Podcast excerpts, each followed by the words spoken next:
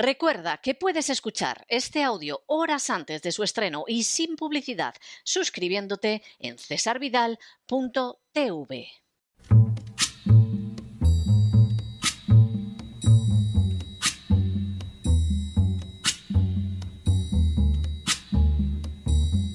La voz con César Vidal, desde el exilio. When the night has come and the land is dark and the moon is the only light we'll see. No, I won't be afraid. Oh, I won't be afraid. Just as long as you stand, stand by me. Muy buenos días, muy buenas tardes, muy buenas noches y muy bienvenidos a esta nueva singladura de la voz.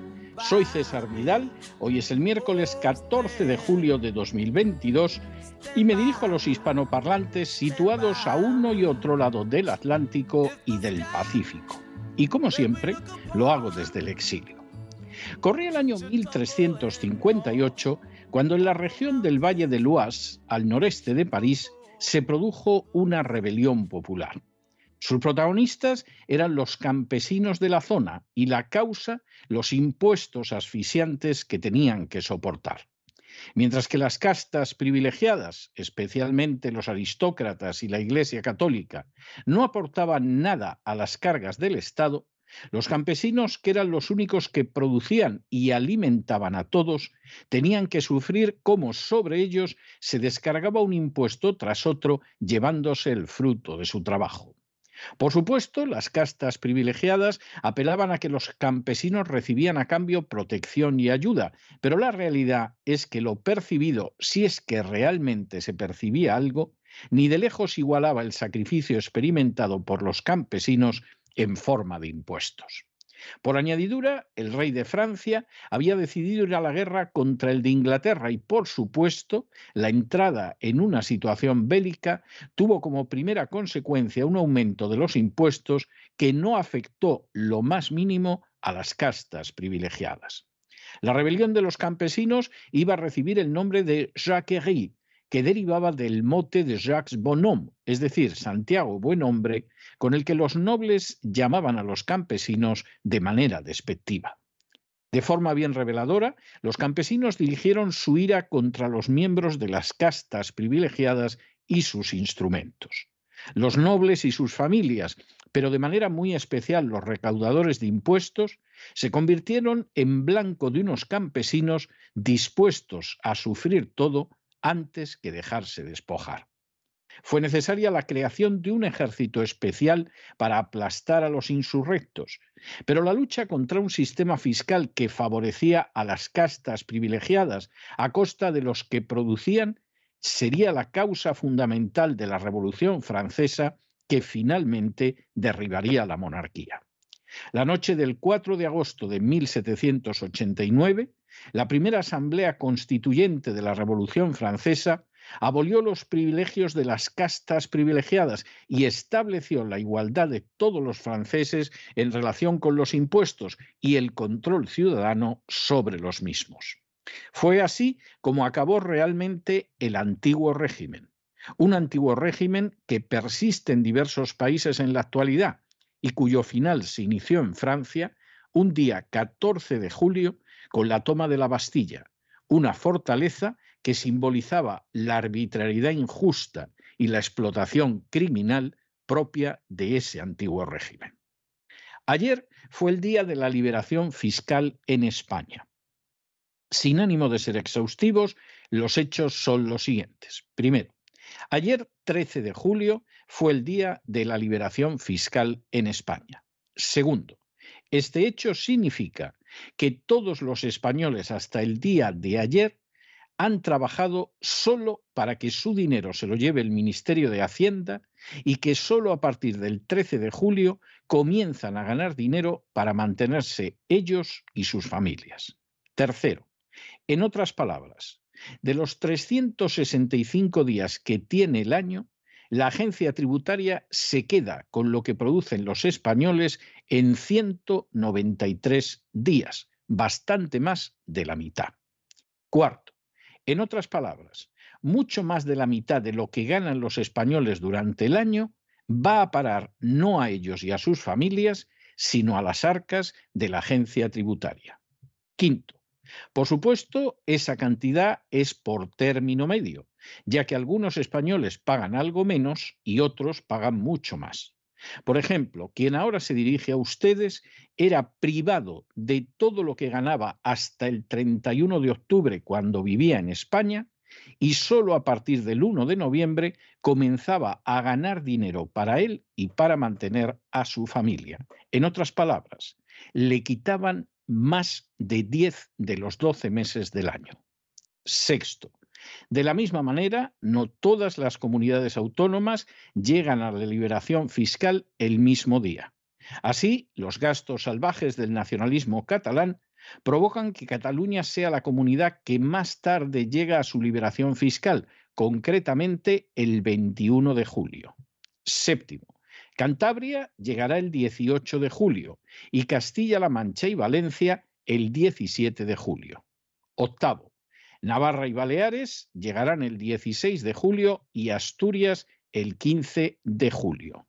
Noveno, por el contrario, otras comunidades autónomas logran llegar antes, como es el caso de Ceuta, Melilla y Murcia, que lo hacen el 9 de julio, Madrid, La Rioja, Andalucía y Castilla y León, que lo hacen el 11, y Canarias, que lo hace el 12. Décimo, el resto de las comunidades autónomas coinciden en el día 13 de julio. Un décimo, este peso asfixiante de los impuestos sobre los españoles no ha dejado de crecer desde la transición debido al diseño del Estado de las autonomías y a los numerosos niveles de la Administración que han disparado el gasto público. Duodécimo. A pesar de todo, la llegada al poder de Rodríguez Zapatero en 2004 y la siguiente presidencia de Rajoy implicaron un aumento descontrolado de los impuestos que ha resultado especialmente evidente en los últimos años. Décimo tercero. Este fenómeno de subida de impuestos en España contrasta gravemente con el que muestra la OCDE, donde ningún país supera a España en la porción de los ingresos que percibe del contribuyente y que se lleva el Estado. Décimo cuarto. Así, mientras que la cuña fiscal media de la OCDE lleva ocho años en descenso, en España, por el contrario, no ha dejado de mantener un avance al alza. Décimo quinto. Igualmente, la presión fiscal directa sobre las familias españolas ha crecido de forma imparable durante los últimos cinco años y la indirecta no ha dejado de ir en aumento desde los años 90. Todo ello a pesar de la reducción del consumo que tuvo lugar en los hogares españoles a causa de la crisis del coronavirus. Y decimos esto de manera bien reveladora, a cambio de ser privados de más de la mitad del fruto de su trabajo, de sus pensiones, los españoles prácticamente no perciben nada a cambio. Como hemos señalado en diversas ocasiones, el sistema político español presenta el ropaje de una monarquía parlamentaria, pero en realidad es un sistema del antiguo régimen, el anterior a la Revolución Francesa, cuyo aniversario se celebra hoy. A los españoles se les priva de más de medio año de lo que ganan única y exclusivamente para mantener en pie un edificio construido en beneficio de las castas privilegiadas que se apoderan de semejante caudal a través de los presupuestos públicos. De hecho, basta contemplar la vida en España para percatarse de hasta qué punto semejante esquema de expolio resulta innegable. Por ejemplo, la sanidad española es muy mala y así quedó de manifiesto después de décadas de propaganda durante la crisis del coronavirus. Muchos de sus profesionales dejan que desear. La atención es mala, y sobre todo las listas de espera hacen que centenares de miles de personas tengan que esperar para ser intervenidas de urgencia durante meses e incluso años. Algo semejante sucede con pruebas más que indispensables cuya realización se difiere por meses teniendo muchas veces efectos mortales. Si a los españoles les devolvieran el dinero que se les sustrae con la excusa de la sanidad, sin duda podrían pagarse una privada mucho mejor, más eficaz y más rápida. El caso de la educación es semejante. De casi nula calidad llega a extremos vergonzosos en el bachillerato y en la universidad, donde no existe una sola que se encuentre entre las primeras 200, 200 nada menos del mundo. De nuevo, si a los españoles les dejaran quedarse con la parte de sus impuestos dedicada a la educación, podrían pagarse una educación mucho mejor de la que reciben sus hijos. Un caso igual es el planteado por las fuerzas de seguridad. Los españoles saben de manera trágica que esperar que aparezcan cuando se las necesita o que defiendan realmente su integridad, su vida o su propiedad choca trágicamente con la realidad cotidiana. La vivienda, generalmente modesta de cualquier español, no será jamás defendida por la policía si esos delincuentes denominados ocupas se apoderan de ella. De hecho, posiblemente un servicio de seguridad privado, como los que hay en determinadas urbanizaciones, sería más barato y más eficaz para esa finalidad para los españoles. Lo mismo puede decirse de las Fuerzas Armadas. En estos momentos no están sirviendo en absoluto para defender nuestras fronteras, especialmente de las invasiones africanas, aunque sí son enviados algunos contingentes a lugares tan distantes de los intereses nacionales como el Báltico o el Mar Negro. El propio sistema de pensiones no solo es miserable en muchas de sus aportaciones, sino que además resulta deficitario e incluso sus magras percepciones pueden ser embargadas por los sicarios de la agencia tributaria, esbirros buscabonus que resultan esenciales para el mantenimiento de un régimen de saqueo y expolio de los ciudadanos como es el español. La situación de las castas privilegiadas, sin embargo, resulta muy diferente. En el caso de los políticos, no solo la inmunidad ante la acción de la ley se extiende a decenas de miles de personas, sino que además sus pensiones son mucho mayores y con una cotización mucho menor a la de los ciudadanos. Todo ello sin hablar de sus salarios fijados por ellos mismos de manera arbitraria y de otros beneficios adicionales como puede ser la seguridad o incluso la vivienda.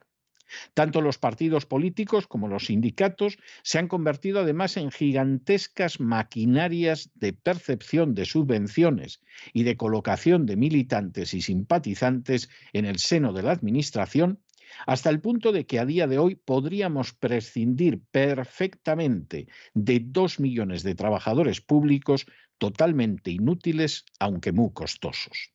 A esto se ha sumado en los últimos años la aparición de otras organizaciones parasitarias que viven del presupuesto, apelando al feminismo, a la homosexualidad o a la inmigración ilegal, entre otros temas. Por añadidura, el sistema fiscal español beneficia a unas regiones a costa de otras.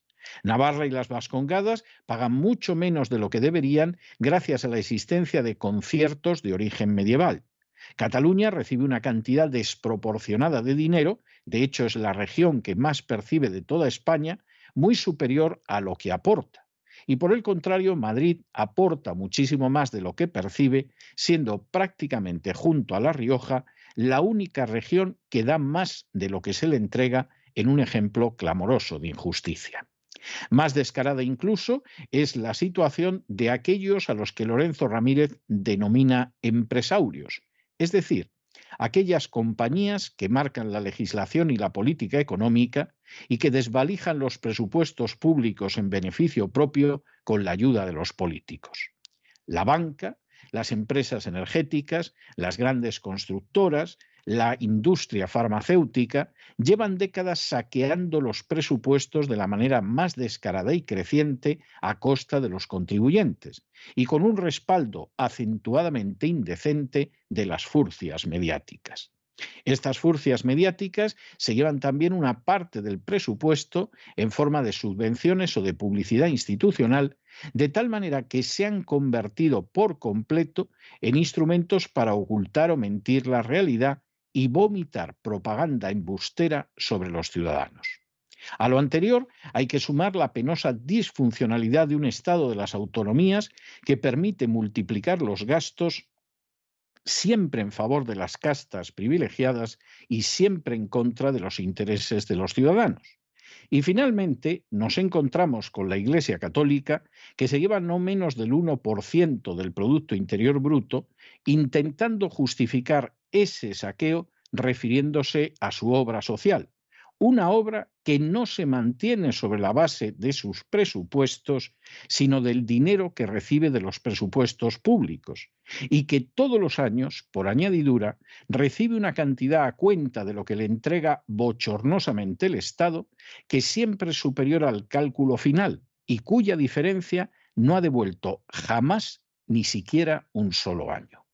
A la hora de saquear los presupuestos, la Iglesia Católica sigue exactamente el mismo sistema de expolio que las organizaciones feministas y homosexuales, y forma parte de algunos bloques como los relacionados con la inmigración ilegal o la denominada obra social.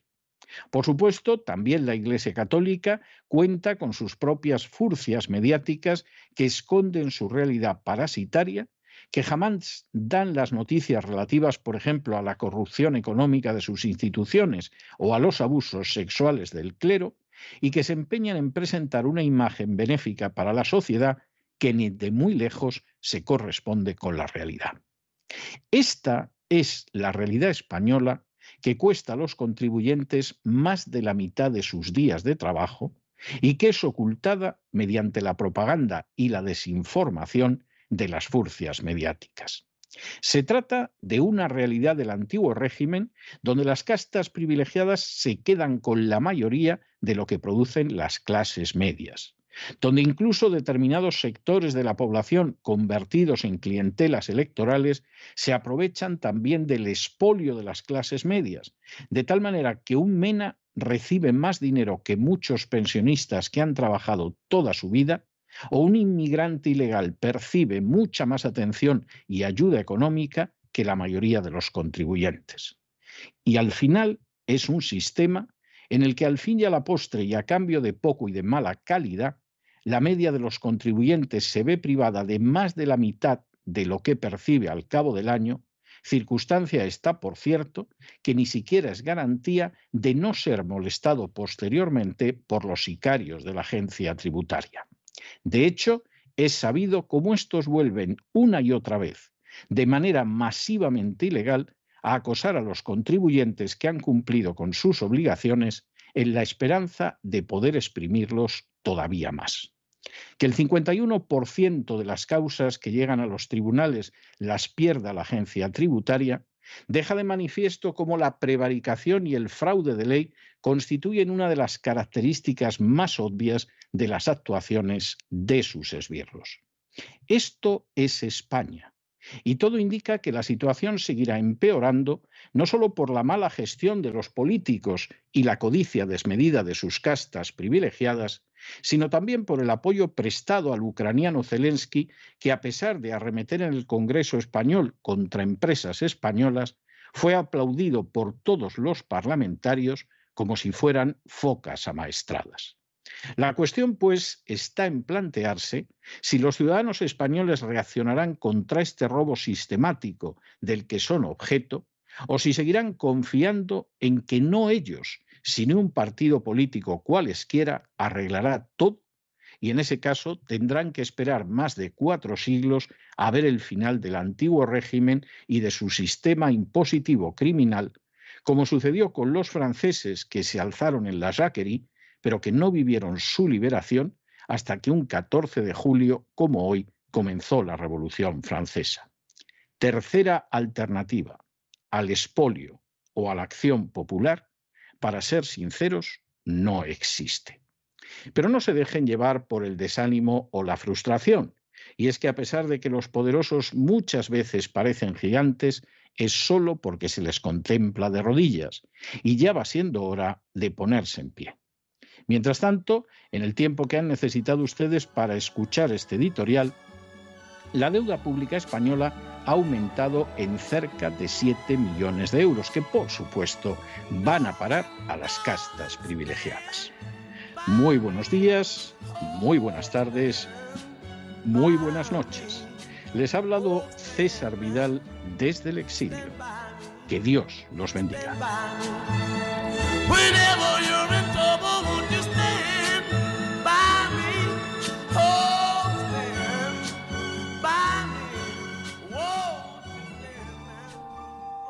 Esta sección está patrocinada por crowdfunding con el siguiente mensaje. Nuestro Señor Jesucristo, el único Dios verdadero, es misericordioso y nuestro Salvador.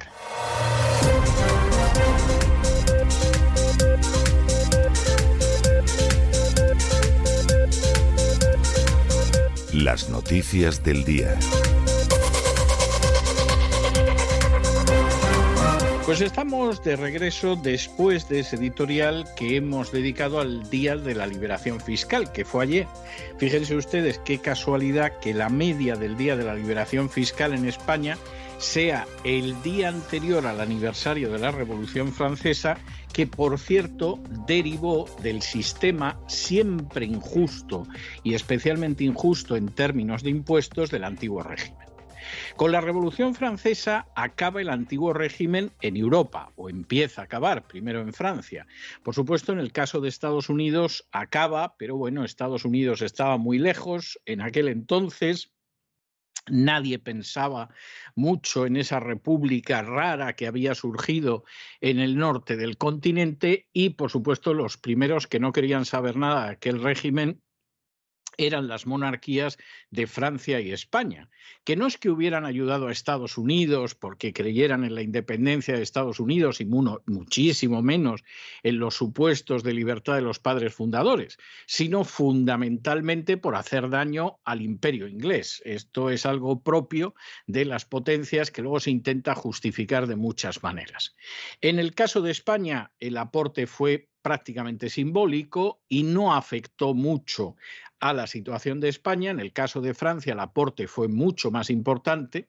Seguramente sin Francia, Estados Unidos no se hubiera podido convertir en una nación independiente, pero eso tuvo un coste tremendo sobre Francia, como sucede siempre que uno se mete en guerras. Da lo mismo que sea en el continente americano, que en Irak, que en Ucrania. Las guerras son costosas y eso tiene un efecto generalmente negativo sobre la economía, por lo menos al principio, ganes o pierdas la guerra. La guerra es desastrosa en términos económicos, salvo para aquellos que se llenan los bolsillos. Y claro, en un momento determinado, pues en Francia se acabó produciendo una sublevación popular, por mucho que a muchos esto les moleste y sigan dedicándose a lanzar barros sobre la Revolución Francesa, es lógico que se haga desde ciertas instancias, como son las instancias privilegiadas, pero la Revolución Francesa, que hoy es su aniversario, el 14 de julio, acabó con el antiguo régimen y se lanzó sobre el antiguo régimen fundamentalmente por una cuestión de impuestos, igual que la Revolución Americana. Lo que pasa es que hay pueblos y pueblos. En España ayer se llegaba a la liberación fiscal, es decir, que los españoles, en teoría, hasta ayer, todo lo que ganaran, percibieran y produjeran se lo ha llevado la agencia tributaria más de seis meses. Si luego van contando ustedes otras cosas, seguridad social obligatoria, etcétera, bueno, pues se van a encontrar con qué es más dinero. Es verdad que a algunos españoles mm, se les lleva menos dinero a Hacienda que esos más de seis meses, casi siete. Pero hay otros españoles que cuando vivíamos en España y pagábamos religiosamente nuestros impuestos, lo que no nos garantizaba en absoluto y no nos garantizó que luego llegara los sicarios de la agencia tributaria a ver si nos podían robar más, no nos lo garantizó, pero pagábamos mucho más. Quien ahora se dirige a ustedes tuvo que contemplar, haciendo números un par de años antes de exiliarse, como todo, absolutamente todo, lo que ganaba hasta el 1 de noviembre se lo llevaba la agencia tributaria, que es un robo absoluto. A partir del 2 de noviembre ya podía empezar a trabajar para él y para su familia. El resto del tiempo, todas las horas de trabajo, de sudor, de esfuerzo, se las llevaba el antiguo régimen que hay en España. E insistimos, eso no garantizaba que luego no llegaran los sicarios de la agencia tributaria mm, para que mediante la prevaricación y el fraude de ley que se demuestra en más del 51% de esas sentencias que pierden ante los tribunales, quisieran todavía quitarte lo poco que te había quedado del expolio. ¿Y todo eso para qué es? ¿Para que los españoles disfruten del estado del bienestar, como les mienten? No, porque la sanidad española es caca de la vaca, y eso no hay quien lo niegue después de la epidemia del coronavirus. Y acabamos el año pasado con más de tres cuartos de millón de personas esperando una intervención urgente, lo cual es caca de la vaca. Si el dinero que les quitan a ustedes para sanidad, el Estado se lo dejara y ustedes pagaran una sanidad privada, estarían mejor atendidos, los tratarían con mucha más educación y no tendrían que esperar los meses y a veces los años que se esperan para intervenciones que son urgentes para su salud. Bueno, pero la educación, la educación es otra caca y no sabemos si siquiera llega a la altura de la vaca. No hay nada más que ver lo que es el bachillerato en España, que es un montoncito de guano y una fábrica de analfabetos funcionales, y no hay nada más que ver lo que es la Universidad Española, ni una sola entre las 200 primeras. Les traería mucha más cuenta que el Estado no les quitara el dinero que dedica a educación y con ese dinero contrataran ustedes un colegio como es debido para sus hijos o se pensaran incluso en mandarlos a estudiar al extranjero antes que a las bochornosas universidades españolas, sí, sí, con todos los matices y excepciones que quieran, pero bochornosas, ni una entre las 200 primeras. La seguridad, ¿les garantizan la seguridad? Ya. ¿Han pasado ustedes alguna vez por la experiencia de que los hayan robado, agredido, violado en la calle? ¿Han visto ustedes lo que tarda en llegar la policía que nunca está en el lugar donde caen sobre ustedes? ¿Saben ustedes lo que es la experiencia de pasarse décadas trabajando para poder comprar un piso y que se lo ocupen? Y por supuesto la policía no va a sacar a los ocupas del piso ni les va a ayudar el sistema judicial. ¿Les traía a ustedes mucha más cuenta que el dinero que va a parar a la policía se lo dieran para contratar en el barrio un sistema de seguridad privada como el que hay en las urbanizaciones de los millonarios. Fíjense ustedes cómo esos no se fían de la policía. Esos tienen un sistema de seguridad privado. De nuevo, les roban a ustedes para no darles nada a cambio. No vamos a hablar ya de las Fuerzas Armadas, que los pobres, aparte de mal pagados, los tienen por ahí, por el Báltico y por el Mar Negro, donde no pintan nada y sin embargo no están controlando las invasiones africanas que no dejan de venir del otro lado del estrecho sobre España.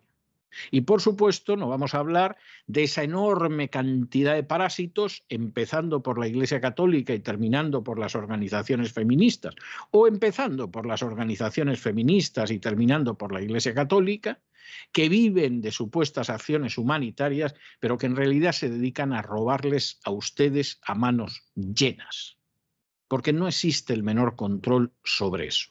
En el caso de la Iglesia Católica, por ejemplo, todos los años se le entrega una cantidad a cuenta de lo que les va a entregar el Estado, esa cantidad siempre es superior a la que finalmente hay que entregarles y no ha habido un solo año en que hayan devuelto la diferencia, siempre se quedan con ello. Y lo mismo la izquierda que la derecha nunca se lo pide. Eso es un robo. Y luego, por supuesto, les pueden contar a ustedes como otras ONGs que en realidad, vamos, desarrollan una labor humanitaria que ahorra, pero ¿qué va a ahorrar? Si viven ustedes a costa del dinero de los contribuyentes. En España, y esto es algo que tiene que quedar claro, si uno quiere pertenecer a un club de fútbol, si le interesan determinadas causas humanitarias o filantrópicas, o si quiere pertenecer a una religión, eso que se lo pague de su bolsillo, pero no lo tienen por qué pagar los ciudadanos con sus impuestos. Y no me vengan ustedes con la excusa de la obra social y todo lo que hacen, porque eso no es nada más que la excusa para vaciar todavía más los bolsillos de los contribuyentes. En España los contribuyentes les quitan más de la mitad de lo que producen con su trabajo, con sus rentas, y a cambio les dan caca, caca de la vaca y no es seguro que haya caca para todos o que la caca no llegue con retraso. Como llega siempre la policía las operaciones u otras cosas. Esa es la realidad, no hay más. Y no se dejen engañar. Porque los partidos políticos que también reciben dinero, que a través de esa banda de la porra, que es la agencia tributaria, les han sacado a ustedes de los bolsillos, no van a cambiar esa situación. Pero ¿cómo van a cambiar una situación que se traduce en mantener a sus propios parásitos, en mantener a sus propias clientelas y en mantenerse ellos? Vamos, es que estarían locos. De manera que el ciudadano español toma cartas en el asunto y decide que no se deja robar y que ya está bien de tanto latrocinio, que ya está bien de tener dos personas trabajando en casa y aún así no llegar, que ya está bien de que además de que los roban, luego llegan los buscabonus y vuelven a robarlos otra vez con interpretaciones torticeras de la ley. Todo eso ya está bien. Y si realmente se da la circunstancia de que el pueblo español no es capaz de reaccionar frente a eso, bueno, pues lo seguirán explotando cada vez más, como por otro lado sucede desde hace décadas, y el día menos pensado, pues el sistema acabará quebrando, porque ni aun robando tanto a los pobres españoles, ni aun endeudando como han endeudado a España, se puede mantener tanta casta parasitaria y tanto personaje de las clientelas de las castas parasitarias. En fin, y un pueblo que se deja robar más de la mitad de lo que gana, poco se puede esperar de ese pueblo. ¿eh? Se lo digo sinceramente. Se lo digo sinceramente. Algunos a lo mejor piensan, bueno, pero algo nos dan, bueno, pero no es tanto, peor podríamos estar. Sí, claro, les podrían quitar a ustedes el 99% de, de lo que producen, claro, y al paso que van, pues eh, no les extrañe si eso sucede a no mucho tarda. Pero un pueblo que se deja robar así y que encima justifica a unos y a otros de los que se aprovechan de ese latrocinio, de ese pueblo no se puede esperar nada. Es triste, es muy lamentable, dan ganas de llorar, pero es así. Y o ese pueblo actúa y se moviliza frente a ese expolio y ese latrocinio, o lo único que le queda es seguir siendo robado de manera creciente. Y en un momento determinado, cuando ya lo hayan esquilado bastante, incluso empezarán a sacrificarlo. Pueden ser un día decenas de miles de ancianos, otro día pueden ser los centenares de miles de abortos, otro día pueden ser esos niños que se quitan a sus padres y acaban en redes de prostitución, pero evidentemente un pueblo que no reacciona cuando lo roban a manos llenas es un pueblo al que se puede violar, al que se puede utilizar y llegado el caso, si conviene, como pasa con los ancianos, incluso matar. Ténganlo ustedes en cuenta porque de verdad que no hay alternativas. Y nos vamos a nuestro boletín informativo y nos vamos a nuestro boletín informativo recordándoles en primer lugar que bueno, que es que prácticamente les quedan ya solo 24 horas para la presentación de los trabajos que opten al premio de novela cristiana César Vidal que otorga la Agustín Agency. Ya saben que el plazo acaba a las 12 del día 15, o sea, les queda a ustedes un día y un poquitín. Las bases, si todavía las quieren mirar, están en www.diagustinagency.com o en cesarvidal.com y hasta las 12 de la noche mañana. Ya después de eso no habrá más posibilidades. Y ahora sí, ahora sí entramos en nuestro boletín informativo y empezamos con una noticia que vuelve a demostrar una y otra vez que si usted busca justicia, en causas que tengan alguna relación con los políticos, lo más seguro es que la justicia no la encuentre en España y tenga que ir a buscarla al Tribunal de Justicia de la Unión Europea. La única razón, crean ustedes, por las que quien se dirige a ustedes piensa que la Unión Europea tiene que continuar existiendo y que además es conveniente para España es el Tribunal de Justicia de la Unión Europea. Fuera de eso, sinceramente, quien ahora se dirige a ustedes no ve nada más que inconvenientes. Y más desde que la Unión Europea ha caído en manos de gente que no son nada más que siervos lacayunos de la agenda globalista y de la OTAN. Es así de triste. Pero todavía hay cosas buenas dentro de la Unión Europea y una es el Tribunal de Justicia de la Unión Europea, que por ejemplo deja en vergüenza a los tribunales españoles cada lunes y cada martes. ¿Qué sucede en esta ocasión? En que la justicia se impone, pero la verdad es que la manera en que se impone no es gracias a lo que han dicho los tribunales nacionales, sino a lo que dice el Tribunal de Justicia de la Unión Europea. Bueno, pues este tribunal ha dado la razón al magistrado español Pablo Llarena frente a Bélgica, que como saben ustedes, desde hace ya años concedió asilo político a un golpista catalán que se llama Puigdemont. De hecho, esta resolución del Tribunal de Justicia de la Unión Europea dice que Bélgica bajo ningún concepto puede negarse a cumplir una euroorden, porque efectivamente esto es inaceptable y que desde luego tiene que entregar a Puigdemont. Bueno, la defensa de Puigdemont está lógicamente que muerde, bueno, para eso la pagan, para ser la defensa incluso de un golpista cobarde y asqueroso como él, incluso aunque esa defensa pues haya tenido una implicación con el terrorismo en un pasado no tan lejano, pero la realidad es que al final acaba siendo el Tribunal de Justicia de la Unión Europea el que pone las cosas en su punto. No tienen ustedes nada más que pensar en todas esas sentencias que han acabado con las leyes inicuas y criminales de Cristóbal Montoro. Cada dos por tres aparece una de esas normas de Cristóbal Montoro que el Tribunal de Justicia de la Unión Europea la tumba como diciendo, pero qué vergüenza, pero ¿cómo pueden hacer esto en España? Bueno, pues porque en España pueden aparecer personajes como Montoro y llegar hasta ministros. Y no solo eso, que ya es grave, sino que ni siquiera está en la cárcel y debería estar hace mucho tiempo. Bueno, pues esta es una buena noticia, pero al mismo tiempo deja de manifiesto que verdaderamente hay que darle gracias a Dios, por lo menos hasta día de hoy, de que exista un Tribunal de Justicia de la Unión Europea.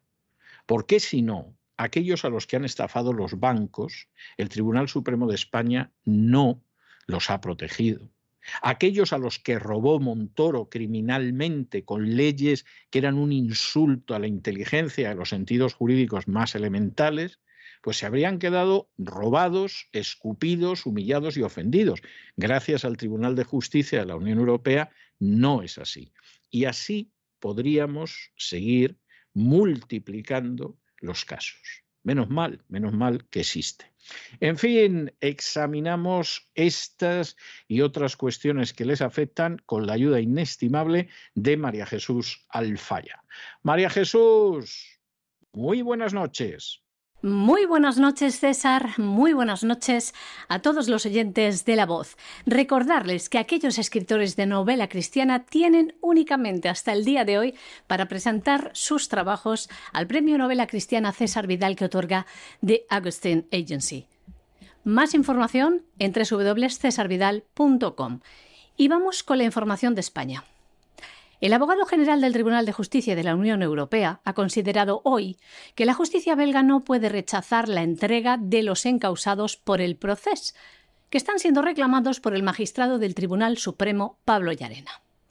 Este tribunal dice que Bélgica no se puede basar para negar esta extradición en el riesgo de que se violen los derechos fundamentales de los prófugos si no demuestra deficiencias sistémicas y generalizadas en el funcionamiento del sistema judicial español desde el que se dicta la euroorden.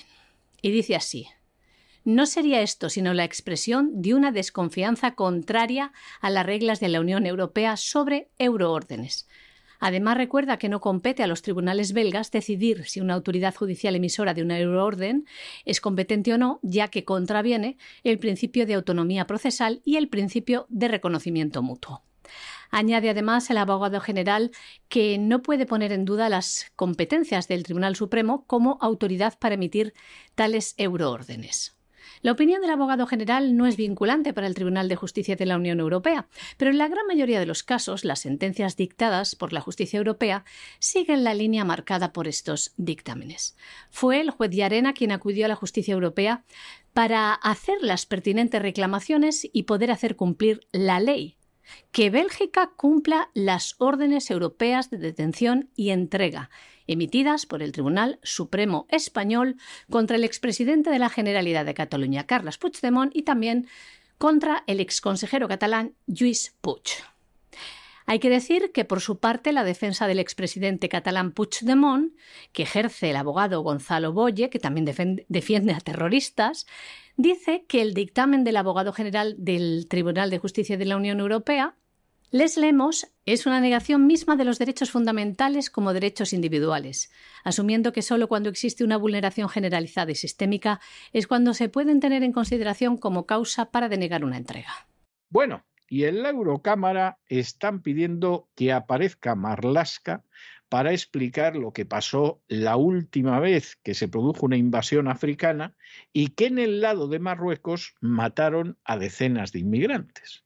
Aquí se supone que a quien habría que llamar es a Marruecos, ¿eh? pero están intentando que sea España la que acabe cargando con esta historia, porque como luego salió Pedro Sánchez diciendo que Marruecos lo había hecho muy bien, pues claro, evidentemente se están luciendo. Pedro Sánchez que a Marruecos le tolera todo, ¿eh?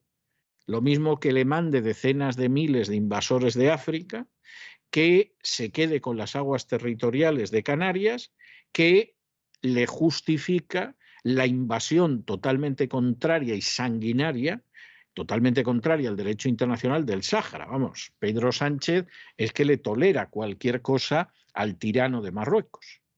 Y en medio de esta situación, eso sí, cuando se produjo esta matanza, pues muy cerquita de Melilla, bueno, pues inmediatamente las furcias mediáticas empezaron a decir que era el incidente de Nador, ¿eh? O sea, empezaron a salvar al gobierno. Pero claro, en la Eurocámara han pedido que comparezca Marlasca a ver qué va a contar Marlasca, ya que hay gente que está además aprovechando para decir que se está creando una Europa fortaleza, que es algo que no debería ser, porque en realidad, pues Europa debería ser abierta. Esto te lo dicen sobre todo los globalistas que, como el propio Soros reconoció, no es menos del 30% del Parlamento Europeo. Gente que considera que efectivamente, en vez de defenderse Europa contra las invasiones que vienen de África, pues no, había que abrir y que entren y a ver si nos votan. Bueno, pues nada, es de estas cosas que veremos en su momento lo que va a suceder, porque no cabe la menor duda de que esto tiene muy mal final y es verdaderamente absurdo, es algo absurdo y es algo dañino, pero forma parte de la agenda globalista. Y por eso te lo defiende desde el foro de Davos a gente del Parlamento Europeo, a las organizaciones de Soros o al Papa Francisco, porque todos están en el mismo bando. La Comisión de Libertades Civiles, Justicia e Interior del Parlamento Europeo va a pedir la comparecencia del ministro del Interior, Fernando Grande Marlasca, para que explique el asalto a la valla de Marruecos en el que murieron decenas de inmigrantes. Además, están estudiando enviar una misión de europarlamentarios tanto a la ciudad autónoma como a Marruecos para investigar estos hechos. También quieren que comparezca la Comisión Española de Ayuda al Refugiado y la Asociación Marroquí de Derechos Humanos. Todo ello a petición del Grupo de Izquierda Unitaria. Después de que la Comisión Parlamentaria diera luz verde a celebrar este debate, el eurodiputado anticapitalista y promotor de la propuesta del Grupo de Izquierda Unitaria, Miguel Urbán, ha criticado la estrategia de una Europa fortaleza en la frontera exterior de la Unión Europea y ha apuntado la responsabilidad del gobierno español en lo sucedido en la valla. Este líder anticapitalista decía también que Marruecos es el culpable de estas muertes, pero que el gobierno español es responsable ya que decía lleva décadas haciendo del racismo institucional su política fronteriza. Nos vamos en estos momentos a Hispanoamérica y nos vamos en concreto a México, donde el problema de la inmigración ilegal sigue siendo un problema gravísimo y un problema que efectivamente pues tiene a México como un protagonista seguramente involuntario, pero innegable siquiera por la frontera que tiene con los Estados Unidos. Esta gente que se dedica a cantar las glorias de la civilización hispano-católica en Hispanoamérica, que es muy superior moralmente a los Estados Unidos y al Canadá, pues será muy superior Pero no hay un solo americano ni un solo canadiense que se juegue la vida para pasar a la América hispana, a Hispanoamérica, ni uno. Y sin embargo son millones, literalmente, los que huyen de la América hispana, jugándose la vida en muchas ocasiones, con sufrimientos terribles en millones de casos, para pasar a ese norte que es muy inferior. Vamos, esto, esto no tiene ningún sentido. Esto retrata al final dos cosmovisiones y cuál es muy superior y cuál es penosa, y lo sigue siendo, entre otras cosas, porque se niega a reconocerlo. Y esto recuerda aquella época en que Alemania todavía estaba dividida a causa de la Guerra Fría, y en esa división de Alemania, pues resulta que había un paraíso socialista en el este y un infierno capitalista en el oeste. Oiga, sí, pero resulta que del infierno capitalista en el oeste no se iba nadie y del paraíso capitalista en el este, bueno, la gente se iba de tal manera que hubo que levantar un muro. Bueno, pues de todas formas, había un paraíso socialista en el este y el que no se lo quiera creer, que reviente. Y habrá quien siga hablando de la superioridad de esa cosmovisión hispano-católica al sur del Río Grande. Bueno, pues vale, cierre usted los ojos, infeliz. Pero solamente en Texas, solamente en Texas, en lo que va de año, ya han entrado dos millones de ilegales que vienen de ese paraíso y de esa zona del mundo tan superior moralmente, religiosamente y espiritualmente. Dos millones, es una invasión. Y solo en Texas. Y de pronto lo que sucede es que, claro, ahí le pilla México. México tiene muchísima gente en Estados Unidos. De hecho, son las remesas de dinero de esos mexicanos que viven en Estados Unidos hacia México las que permiten que no se colapse el Estado mexicano. Esto es más que sabido. Si de pronto Estados Unidos impidiera a esos mexicanos mandar dólares al sur del Río Grande, México se colapsaría como Estado. Se convertiría en un Estado fallido, desgraciadamente. Pero claro, al mismo tiempo, también México tiene que ver cómo no paran de pasar inmigrantes por su territorio y de alguna manera tiene que intentar frenar eso porque Estados Unidos protesta y protesta con toda la razón del mundo.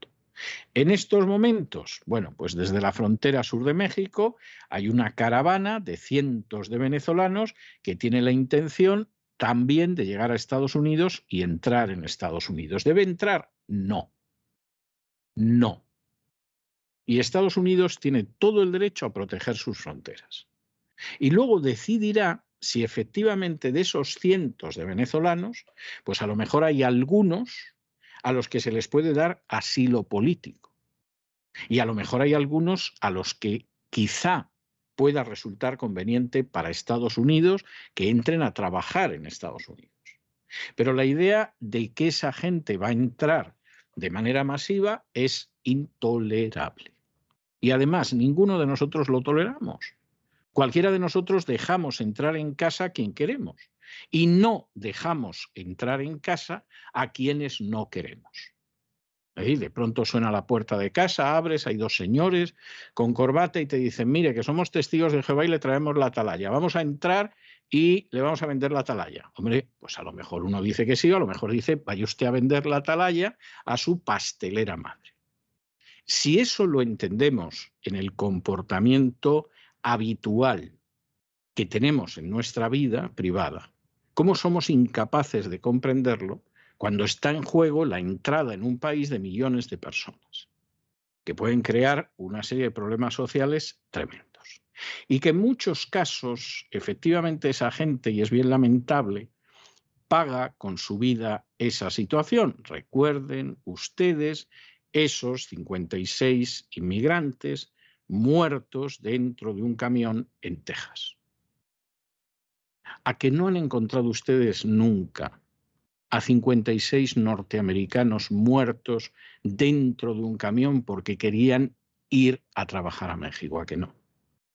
Bueno, pues eso significa que hay un sistema que es muy superior al otro, con todos sus defectos, con todas sus sombras. Y el otro es un desastre. Y mientras no reconozca hasta qué punto es un desastre y desarraigue esas raíces de las que procede el fruto del desastre, No hay ninguna esperanza para él. En México, las oficinas de regulación de inmigrantes están colapsadas.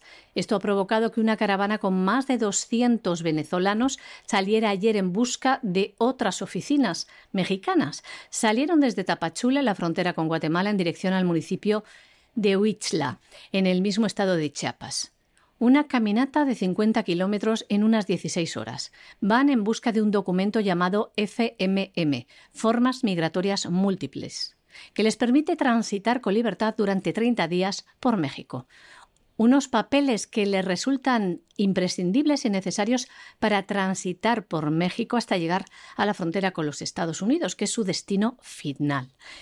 Esta caravana multitudinaria es guiada, escoltada por unidades de la Guardia Nacional una caravana que sale poco después de que volviera López Obrador de Washington de pedir al mandatario estadounidense Joe Biden más visas temporales para los inmigrantes.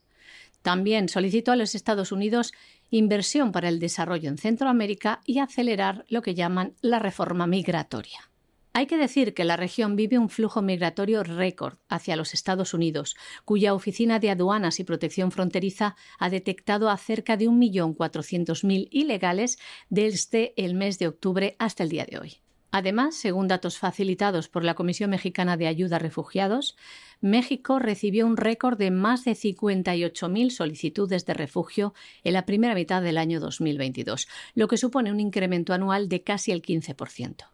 Pero los ciudadanos mexicanos también buscan un futuro mejor en los Estados Unidos, y algunos de ellos, por no decir muchos, son víctimas de las extorsiones de las mafias que en muchas ocasiones comercian con ellos peor que si se tratara de ganado. Son ocultados en trailers, en camiones, hacinados en ellos, en condiciones inhumanas, lo que ha provocado recientemente la muerte de 56 inmigrantes dentro de un camión en Texas. México recibía ayer ocho de los 26 cuerpos de sus ciudadanos. Del total de inmigrantes de otras nacionalidades halladas muertas en un camión en Texas, en los Estados Unidos. Nos vamos al Perú, que ustedes saben que es un país por el que sentimos una especial querencia y también un inmenso dolor, porque verdaderamente la situación en el Perú es una situación muy difícil realizó la peor gestión de la crisis del coronavirus. España es el único país que va detrás del Perú luego, pero el que lo hizo peor fue el Perú. Tiene una clase política que en términos generales le importa la suerte de los peruanos un pimiento. Están en el quítate tú que me pongo yo. Para desgracia suya, eligieron a un presidente por eso de que era indígena y por eso de que efectivamente, aparte de ser indígena, parecía que se iba a preocupar por las provincias, que son las grandes abandonadas en Perú. El presidente no tiene ni idea de economía y, por lo tanto, en medio de una crisis como la actual, no sabe ni dónde tiene la mano derecha la parte de la izquierda que lo apoyaba y que es de la agenda globalista están empezando a cansarse desde hace tiempo porque no adopta medidas globalistas, por lo menos no a la velocidad que ellos quieren, y los que tienen frente del centro y de la derecha, pues no paran de clamar todas las horas del día, quítate tú que me pongo yo. Y en medio de esta situación, cada dos por tres hay intentos de quitarse de en medio a Pedro Castillo. No crean ustedes que es por el bien del país se podría discutir la metodología, pero si creyéramos por lo menos que es por el bien del Perú, pues no es que lo disculpes, pero lo puedes entender. Y dices, hay gente que tiene ideas nobles, etcétera, etcétera. No, no, no, no, no. Aquí hay lucha por el poder descarnada y lo que le pueda pasar a los pobres peruanos, en general a los políticos les importa un pimiento. Y en estos momentos la Fiscalía del Perú ha decidido acusar al presidente Castillo de dirigir una supuesta organización criminal que favorece determinados ascensos en las Fuerzas Armadas y en la Policía Nacional. Quien les está contando esto no se ríe porque el tema es serio, pero dan ganas de romper a carcajadas. Porque que se acuse en Hispanoamérica, ¿eh? no estamos hablando ya de Pedro Castillo ni siquiera del Perú, en general en Hispanoamérica a un presidente de que promociona a determinadas personas para ocupar puestos en las Fuerzas Armadas o en las Fuerzas de Seguridad del Estado, ah, esto es de decir, usted acaba de nacer ayer, mi muy respetado fiscal de la Fiscalía del Perú, o se cree que los que hemos nacido ayer somos nosotros. Hombre, vamos a ver, no es que digamos que esto esté bien. De hecho, nos parece muy lamentable que sea una práctica continuada no solo en Perú, en cualquier país de Hispanoamérica, que al final no pocos de los ascensos en las Fuerzas Armadas o en la Policía Nacional deriven no del mérito o del historial, sino fundamentalmente de la cercanía con el poder. Eso nos parece muy lamentable y nos parece inaceptable. Pero vamos, considerar que esto lo ha hecho solo Pedro Castillo, que no lo ha hecho nadie en Perú y que además esto es una estructura criminal. Bueno, bueno, bueno, bueno. ¿En qué día, Pedro, te presentaste a la presidencia del Perú? ¿En qué día? La Fiscalía de Perú ha acusado al presidente Pedro Castillo de liderar una presunta organización criminal dedicada al ascenso de oficiales de las Fuerzas Armadas y de la Policía Nacional que fueran afines al mandatario. Según el Ministerio Público, el ex asesor de Castillo, Bruno Pacheco, y el ex ministro de Defensa, Walter Ayala, pusieron en marcha esta organización de la que también se habría beneficiado económicamente el presidente Castillo. La investigación de la Fiscalía peruana apunta a que Pacheco habría sido el encargado de organizar estas promociones fraudulentas desde el Palacio de Gobierno, contando con el apoyo de Ayala desde el Ministerio de Defensa. Además, estiman que se habrían producido reuniones en la sede presidencial con coroneles de la Policía Nacional para presionarlos y cometer los presuntos delitos.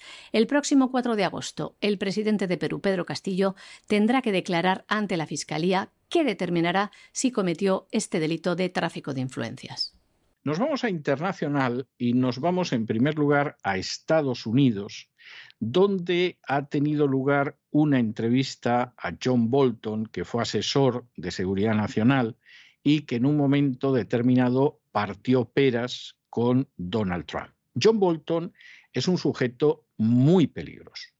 Y nosotros lo hemos dicho siempre, nos daba igual en qué administración estuviera, John Bolton es un sujeto muy peligroso. No vamos a entrar en el hecho de que, según algunas fuentes, siempre fuera armado hasta los dientes y llevara incluso en su maleta granadas de mano por si se acercaba a alguien sospechoso, tirarle la granada de mano.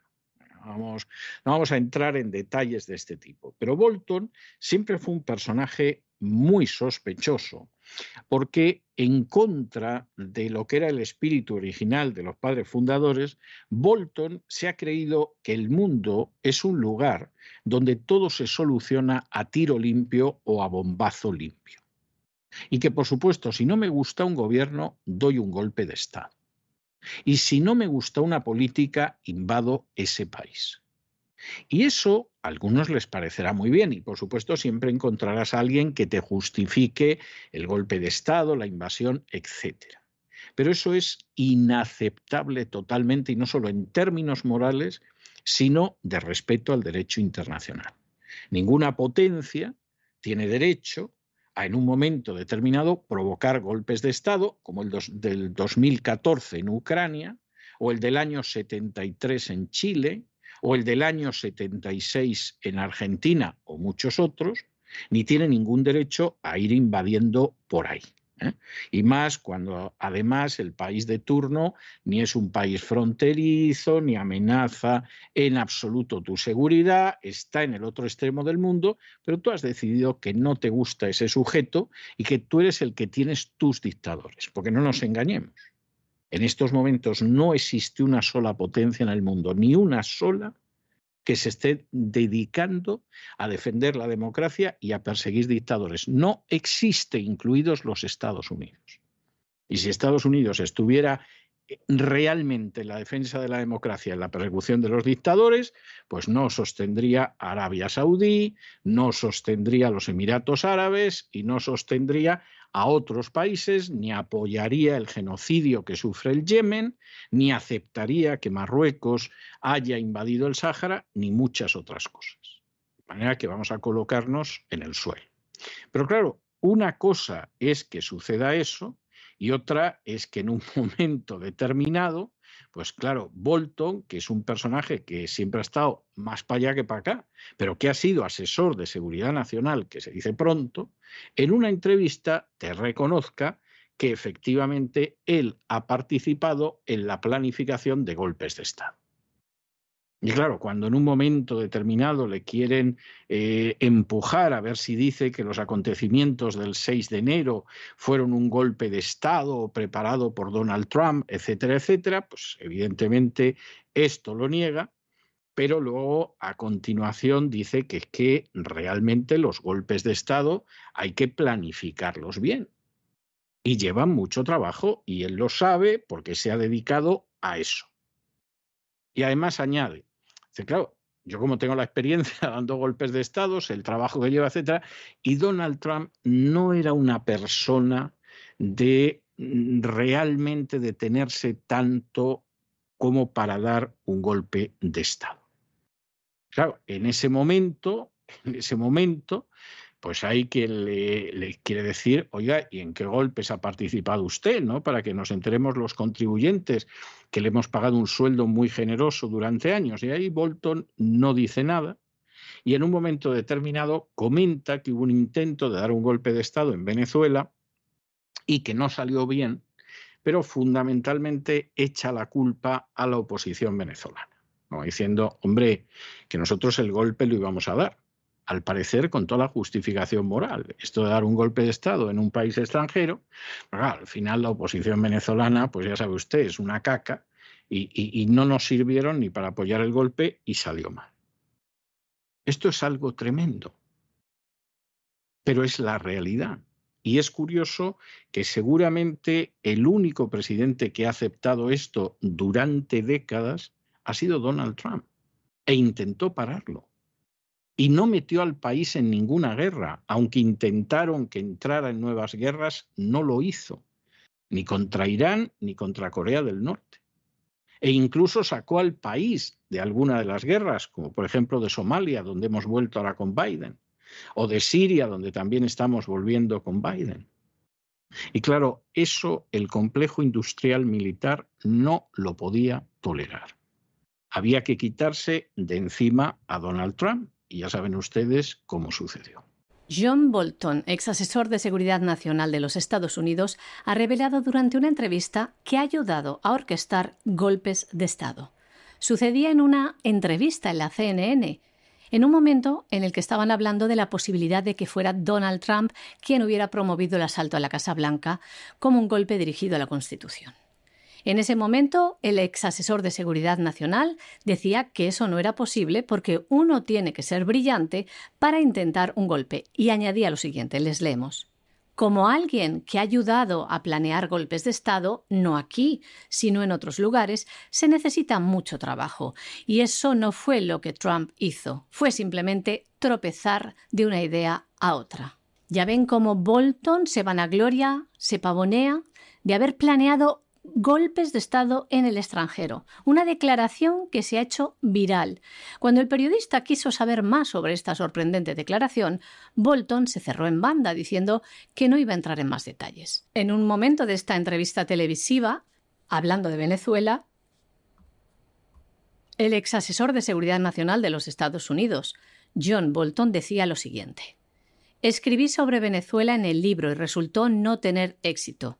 No es que tuviéramos mucho que ver con eso, pero vi lo que se necesitaba para que una oposición intentara derrocar a un presidente elegido ilegalmente, y fracasaron.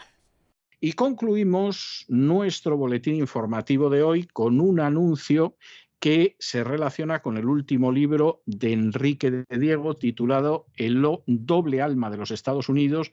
El Partido Demócrata está entregado a Satanás donde efectivamente Enrique de Diego recuerda con mucho acierto que el propio presidente Biden ha dicho que ahora mismo hay una batalla por el alma de la nación, por el alma de los Estados Unidos y evidentemente dónde está el católico Biden, que por cierto, aparte de que le gusta que le saquen en misa, lleva el rosario a mano muy a menudo. No sabemos si lo reza todos los días, pero bueno, la apariencia es que es un rezante habitual del rosario y ese mismo Biden pues está intentando impulsar el odio racial en Estados Unidos con la excusa de acabar con él, es un gran partidario del aborto y de que además la última sentencia del Tribunal Supremo sobre el caso Roe versus Wade pues quede en agua de borrajas y no les vamos a hablar de otros terrenos de la agenda globalista donde Joe Biden está absolutamente entregado. Por otro lado, igual que la católica Nancy Pelosi e igual que el Papa Francisco, a ver si nos vamos a engañar a estas alturas de la película. Libro interesante, libro donde efectivamente se examina cómo en Estados Unidos hay una división de los puntos de vista de la población, pero verdaderamente muy enconada y donde el Partido Demócrata, que históricamente pues, ha sido un partido de la gente humilde, del trabajador, de los inmigrantes que no eran nórdicos, de italianos, de irlandeses, de hispanos, de católicos, etcétera, pues es un partido cuya deriva moral efectivamente intenta cambiar el alma de la nación americana, pero desde luego para lo peor. Los Estados Unidos de América fueron vistos al inicio de la historia como el Nuevo Mundo, una especie de tierra prometida, una tierra de oportunidades y de libertad. Pero algo cambió cuando Donald Trump, que buscaba hacer América grande otra vez, fue derrotado en las elecciones a través de un fraude electoral. Comenzaba el reino del globalismo, que quiere hacer, como dicen en el propio foro de Davos, caer primero a la gran Estados Unidos para que caiga el resto del mundo como un castillo de naipes. El alma de América se resiste a sucumbir al totalitarismo de la agenda globalista y Joe Biden lo sabe muy bien, porque es este alma de los Estados Unidos quien puede destruir sus planes. Recordamos que el eslogan de campaña de Joe Biden era precisamente este, Battle for the Soul of the Nation, la batalla por el alma de la nación algo a lo que volvió a recurrir en su discurso tras conocer que se convertía en el cuadragésimo sexto presidente de los Estados Unidos. Son palabras del 16 de diciembre del año 2020. Le escuchamos.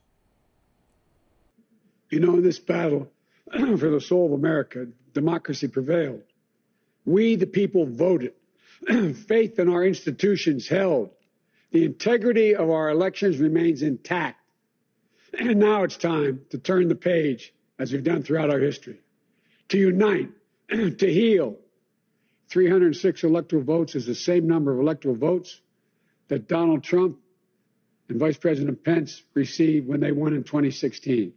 Excuse me. At the time, President Trump called his elect- the Electoral College tally a landslide.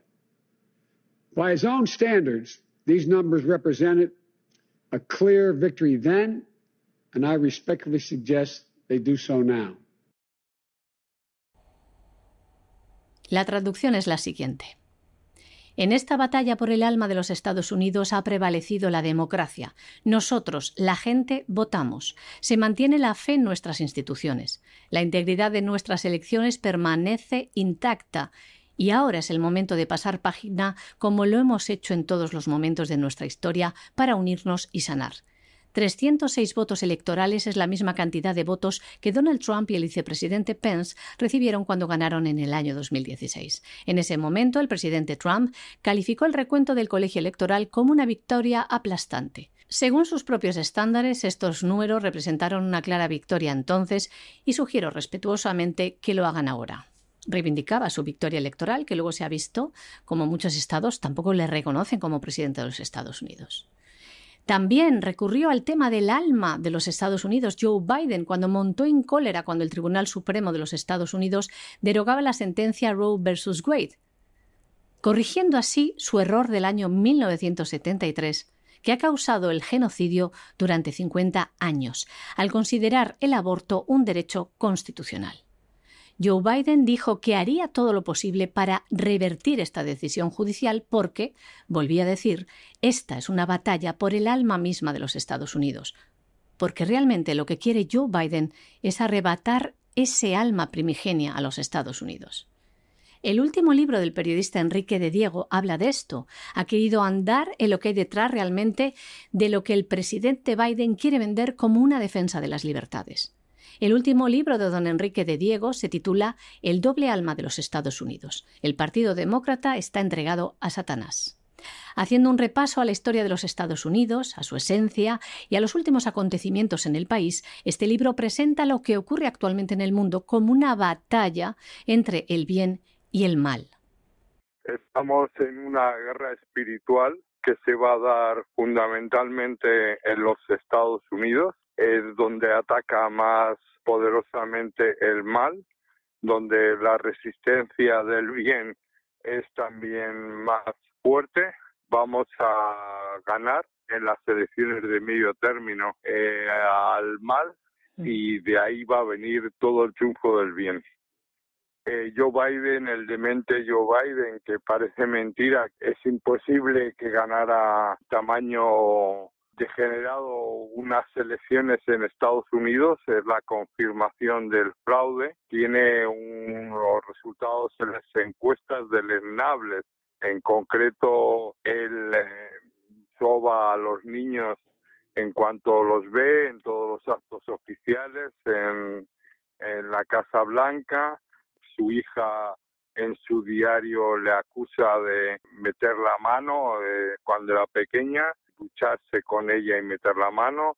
Su hijo Hunter es un degenerado dedicado a la prostitución eh, compartida con el padre y con una corrupción elevada en Ucrania favorecida por el padre, es decir, que Biden es un personaje eh, que termina muy mal. Pero como bien ha dicho Joe Biden, se trata de una batalla, una batalla en la que no todos están de su lado, una batalla en la que los ciudadanos americanos que todavía creen en los principios fundacionales de su nación, como son la libertad, la igualdad y que Dios es el camino, la verdad y la vida, pues también están luchando en esta batalla.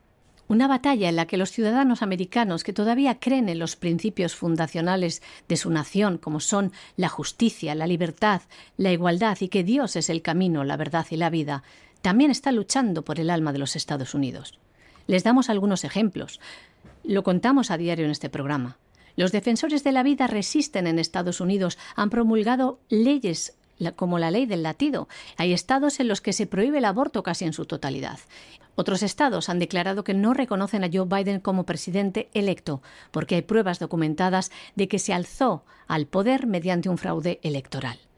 También en los Estados Unidos hay padres valientes que resisten, que se enfrentan contra el adoctrinamiento de sus hijos en las escuelas, en la teoría de la raza, que muestra un Estados Unidos racista y represor, como pregona el lobby del Black Lives Matter. Los padres también alzan la voz frente al sistema educativo que quiere corromper y destruir la salud mental y los cuerpos de los niños con la ideología de género. ¿Qué decir de la secta del cambio climático que apela al sentimiento ciudadano de preservación del planeta para destruir la economía, la producción y tratar de que la población no coma carne y opte mejor por la carne de laboratorio que financia la Fundación Bill y Melinda Gates, y así estos puedan seguir llenándose los bolsillos mientras se vacía los de aquellos que quieren que no tengan nada y que sean felices. Como dice Mike Salas en el fantástico prólogo que hace del último libro de don Enrique de Diego, durante los dos últimos años de planificada ingeniería social globalista por parte de las élites, una parte significativa del pueblo americano ha hecho gala del espíritu libertario que anida en su corazón porque recordemos que frente a la tiranía del COVID, que ha quedado claro que pretendía reducir la población, frente a la imposición de un medicamento experimental que modifica el ADN, una gran parte de la población se ha resistido, se ha negado, han sido estigmatizados, señalados, eh, los parias de la sociedad han perdido sus trabajos. Ha habido profesores, militares, médicos y otros profesionales que decían que no porque les amenazaban o te timo vacunas o te quedas sin trabajo. Esta lucha del pueblo americano por la verdad y la libertad coincide que ha tenido más fuerza en las zonas con valores morales y cristianos como los estados que conforman la extensa región del Bible Belt, el cinturón de la Biblia. Como explica Enrique de Diego en su libro titulado El doble alma de los Estados Unidos, hay una fuerte resistencia que no se lo está poniendo nada fácil a Joe Biden. La resistencia en Estados Unidos es suficientemente fuerte en el eh, círculo de la Biblia, el corredor mormón, el medio oeste, es impresionante. Eh, para ellos he escrito el libro El doble alma de los Estados Unidos, el Partido Demócrata entregado a Satán, y eh, de ahí vendrá eh, la reacción en cadena que ya se está produciendo. Ahí tienen los eh, agricultores y ganaderos holandeses oponiéndose a las estupideces de Mark Rutte y de Bill Gates. Ahí está la caída de Boris Johnson. Ahí está el presidente de Sri Lanka huyendo con todo el pueblo sublevado, es decir, eh, los globalistas tienen perdida la batalla, pero conviene que tengan en cuenta que Estados Unidos es una nación cristiana, es una nación que solo tiene sentido con Dios, con el orden natural, con eh, la Corte Suprema prohibiendo el aborto, palo tremendo a los globalistas. Es Estados Unidos, esa ciudad en la colina que puede ser vista por todos, va a florecer de nuevo. El doble alma de los Estados Unidos es un libro que pueden encontrar en Amazon y en. Un libro que quiere reflejar también la diferencia entre los que se resisten y los que sucumben a los planes globalistas de unas élites que han implantado en el mundo este plan demoníaco que busca el dominio, el control y el exterminio de gran parte de la población mundial. Para ello tratan de anular y alienar al ser humano, comenzando con la destrucción de la familia, de los lazos fraternales a los que se aferra el ser humano. Quieren también destruir a los niños para que no haya esperanza de futuro. Quieren normalizar el asesinato por medio de la cultura de la muerte, a través del aborto y de la eutanasia. Y sobre todo, nos quieren convertir en sumisos y manejables animales de granja. Y es hora ya de que se produzca la rebelión en la granja. O como cada día dice sabiamente don César Vidal para tratar de remover nuestras almas y hacer prevalecer nuestros derechos, nuestra dignidad y nuestras vidas, a veces los poderosos parecen gigantes porque se les contempla de rodillas, y ya va siendo hora de ponerse en pie. Y hasta aquí hemos llegado nosotros con nuestro boletín informativo de hoy. María Jesús, muchas gracias, muy buenas noches. Muchas gracias César, muy buenas noches también a los oyentes de la voz. Pero no se nos vayan ustedes, no se nos vayan ustedes porque vamos de manera inmediata a regresar con don Lorenzo Ramírez y su despegamos vamos a examinar la realidad económica tanto nacional e internacional y luego tendremos la última intervención de doña Sagrario Fernández Prieto en esta octava temporada de La Voz que concluye mañana. Tendremos su biblioteca por última vez en esta temporada, aunque por supuesto contamos con ella para la siguiente temporada, para la novena temporada. Muchísimas gracias, María Jesús. Regresamos enseguida. Bye.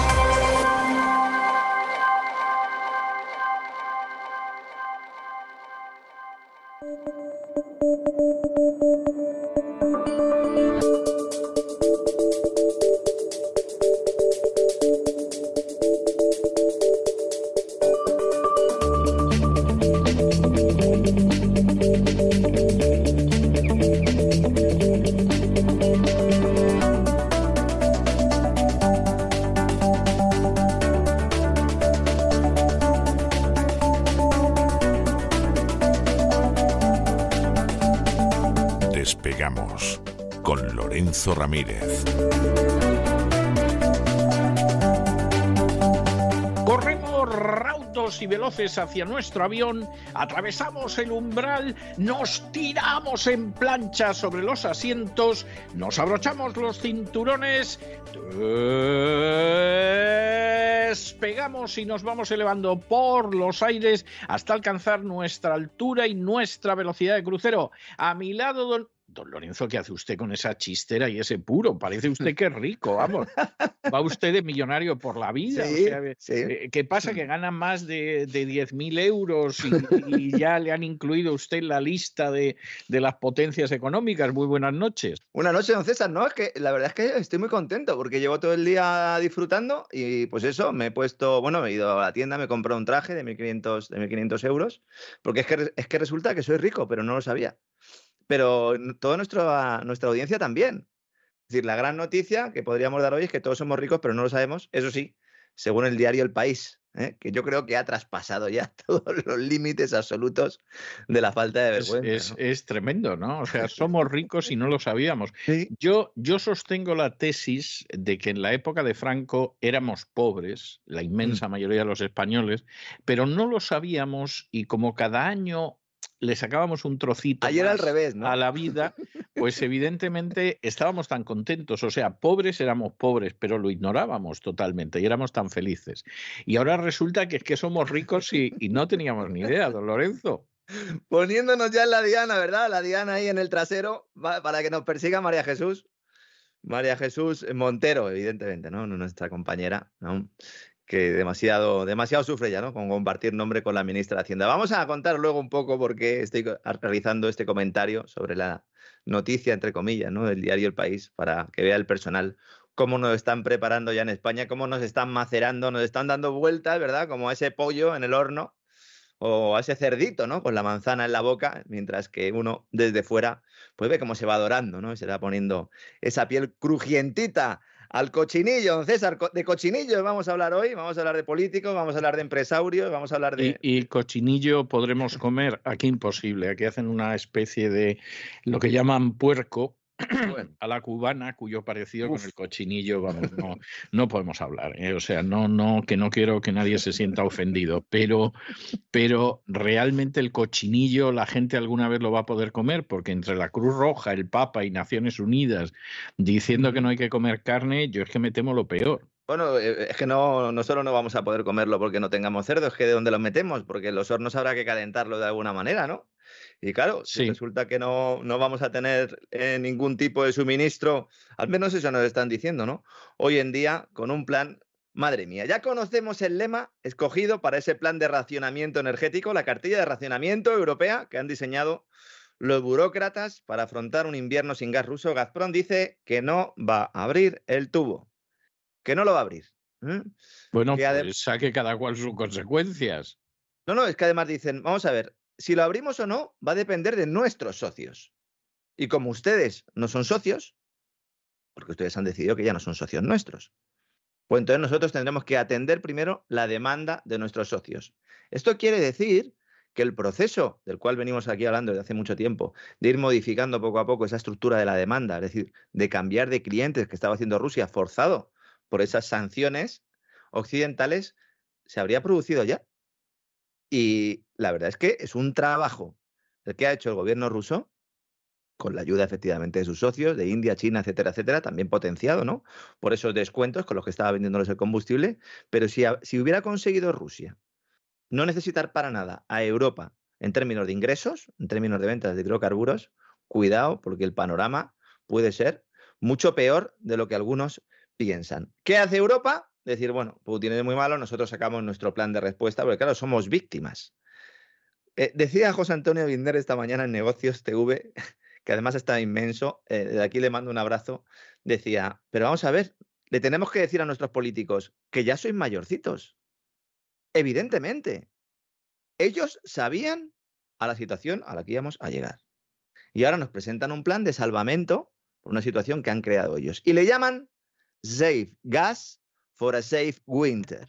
Uy, uy, uy, yo cuando oigo la palabra safe, aparte de acordarme del Póntelo Ponseló, me, me, temo cualquier cosa, de verdad. Se lo digo, se lo digo de todo corazón, ¿eh? me da miedo.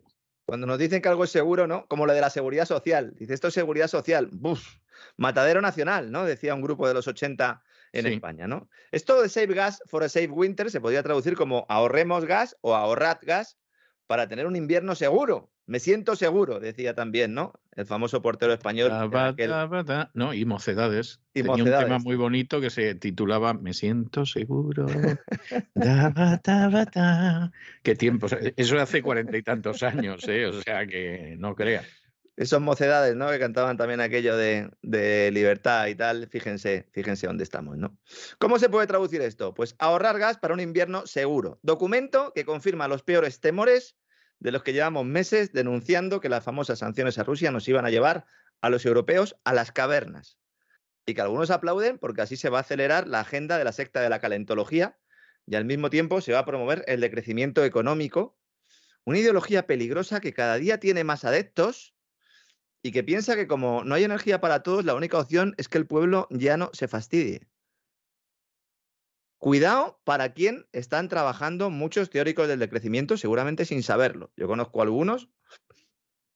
Turiel quizás sea el, más famoso. He recomendado aquí en su libro Pretocalipsis. Hay gente que me recomienda la lectura de un libro que yo he recomendado previamente. Eso ya me parece eh, maravilloso, ¿no? Turiel le he recomendado yo, pero siempre digo que yo no coincido con él en que estemos en el peak oil y que estoy más en el lado de aquellos analistas, de aquellos economistas, de aquellos periodistas también especializados que consideran que sí que hay energía suficiente, pero que son los políticos los que están haciendo que no haya energía para todos, de igual manera que sucede con el tema de la alimentación. Cuidado con las teorías del decrecimiento económico, cuidado con tragarse eso de que no hay recursos para todos, claro que hay recursos para todos, pero los de arriba, las élites, lo que hacen fundamentalmente es intentar convencernos de que no hay recursos para todos, para así obligarnos a renunciar y a modificar patrones de consumo. Y en eso estamos.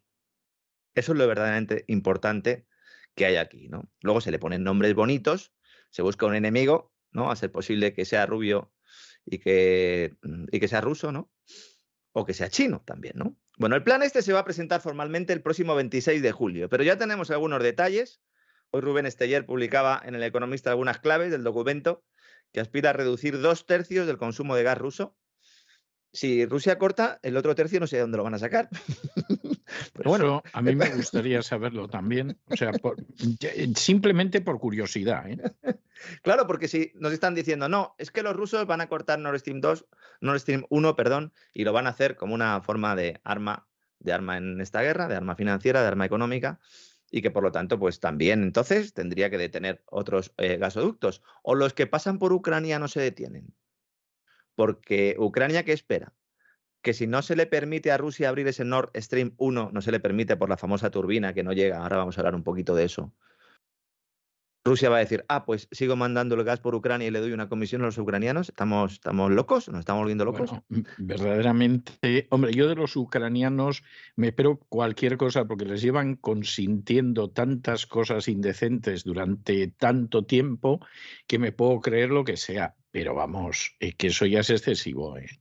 Eh, es que hemos llegado incluso hasta el saguinete de que la Unión Europea, representantes de la Comisión Europea, se han dirigido a Rusia a quejarse porque Rusia estuviera reduciendo el consumo de gas. Dicen, no, es que tiene que pasar más por Ucrania. Dice, pero vamos a ver que estamos en guerra, socio. Que me has, puesto seis paquetes de sanciones, siete ya, no sé cuántos van. ¿Quieres estar diciendo al mundo entero que no comercie conmigo? ¿Que me has expulsado del sistema bancario? ¿Que me has robado mis reservas? ¿Y me exiges a mí que te dé yo el gas y que te lo dé a través de Ucrania? ¿Pero estamos locos o qué pasa? ¿Mm? Nord Stream 1. Comunicado de Gazprom esta mañana. La verdad es que se las trae. ¿eh? Lo pueden encontrar en las redes sociales de Gazprom, está ese comunicado. Dicen, el futuro funcionamiento del gasoducto Nord Stream, el que transporta gas ruso a Alemania por el Báltico y que se encuentra para por mantenimiento, abro comillas, dependerá de los socios de Rusia, tanto en términos de demanda como en lo que respecta a la aplicación de las sanciones occidentales. En lo que concierne al funcionamiento del gasoducto en el futuro, esto va a depender, insisto, de nuestros socios, dice María Zaharova, la portavoz rusa de Exteriores, y Gazprom dice que no puede garantizar que mm, el tubo este, eh, Nord Stream 1, siga trayendo gas después de las labores de mantenimiento del próximo 21 de julio, ese Doomsday, ¿verdad?, del que hablábamos ayer. Estamos ya en ese escenario. Sí, ya hemos llegado a ese escenario. Ya hemos llegado. Yo No pensaba, cabe la menor duda. vamos. pensaba, nos va a coger, nos va a coger entre temporada y temporada y no lo vamos a poder contar. Bueno, lamentablemente, seguramente lo estemos contando ya con mucha antelación porque Sí. las cartas están encima de la mesa.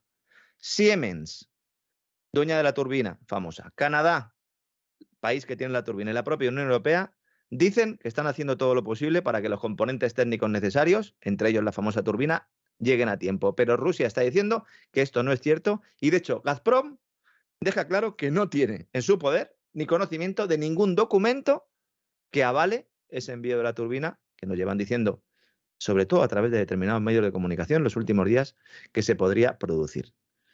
El consorcio de gas ruso dice que ahora mismo no garantiza la operación segura del gasoducto ante las dudas sobre estos materiales y dicen no disponemos, insisto, de ningún documento que permita a la compañía Siemens sacar de Canadá la turbina en reparación. Esta turbina va en una estación de compresión de Porto Valla, que también tiene gas natural licuado, y es ahí donde tendría que ir esta turbina. ¿Qué dice Gazprom? En estas circunstancias es imposible sacar una conclusión objetiva sobre el futuro desarrollo de la situación para garantizar la seguridad de funcionamiento de esta estación compresora y por lo tanto no vamos a abrir el tubo. Los medios alemanes siguen insistiendo hoy en que esa turbina va a viajar en avión y que después va a ser trasladada lo antes posible a la estación de compresión que está cerca de San Petersburgo. Otro sainete más, otro circo más de esta película. Evidentemente todos están utilizando esto como una herramienta. El problema es que los que nos quedamos sin gas somos nosotros, ¿eh? Efectivamente, efectivamente. Porque alguno dirá, bueno, pero las sanciones al final están afectando a Rusia porque vosotros sois unos prorrusos y estáis vendiendo una imagen de Rusia que no es. Hoy también, en el diario El Economista, que también es otro medio mm, bastante oficialista, Rusia sorprende con su resistencia, decía. La economía se estabiliza y algunos sectores crecen, evidentemente. Uno mira las cifras, el PMI, ese indicador adelantado, para saber si estás en recesión. Si en más de 50 estás en crecimiento económico, Rusia está en más de 50, la inflación se contiene, rublo fuerte y crecimiento en sectores como la minería.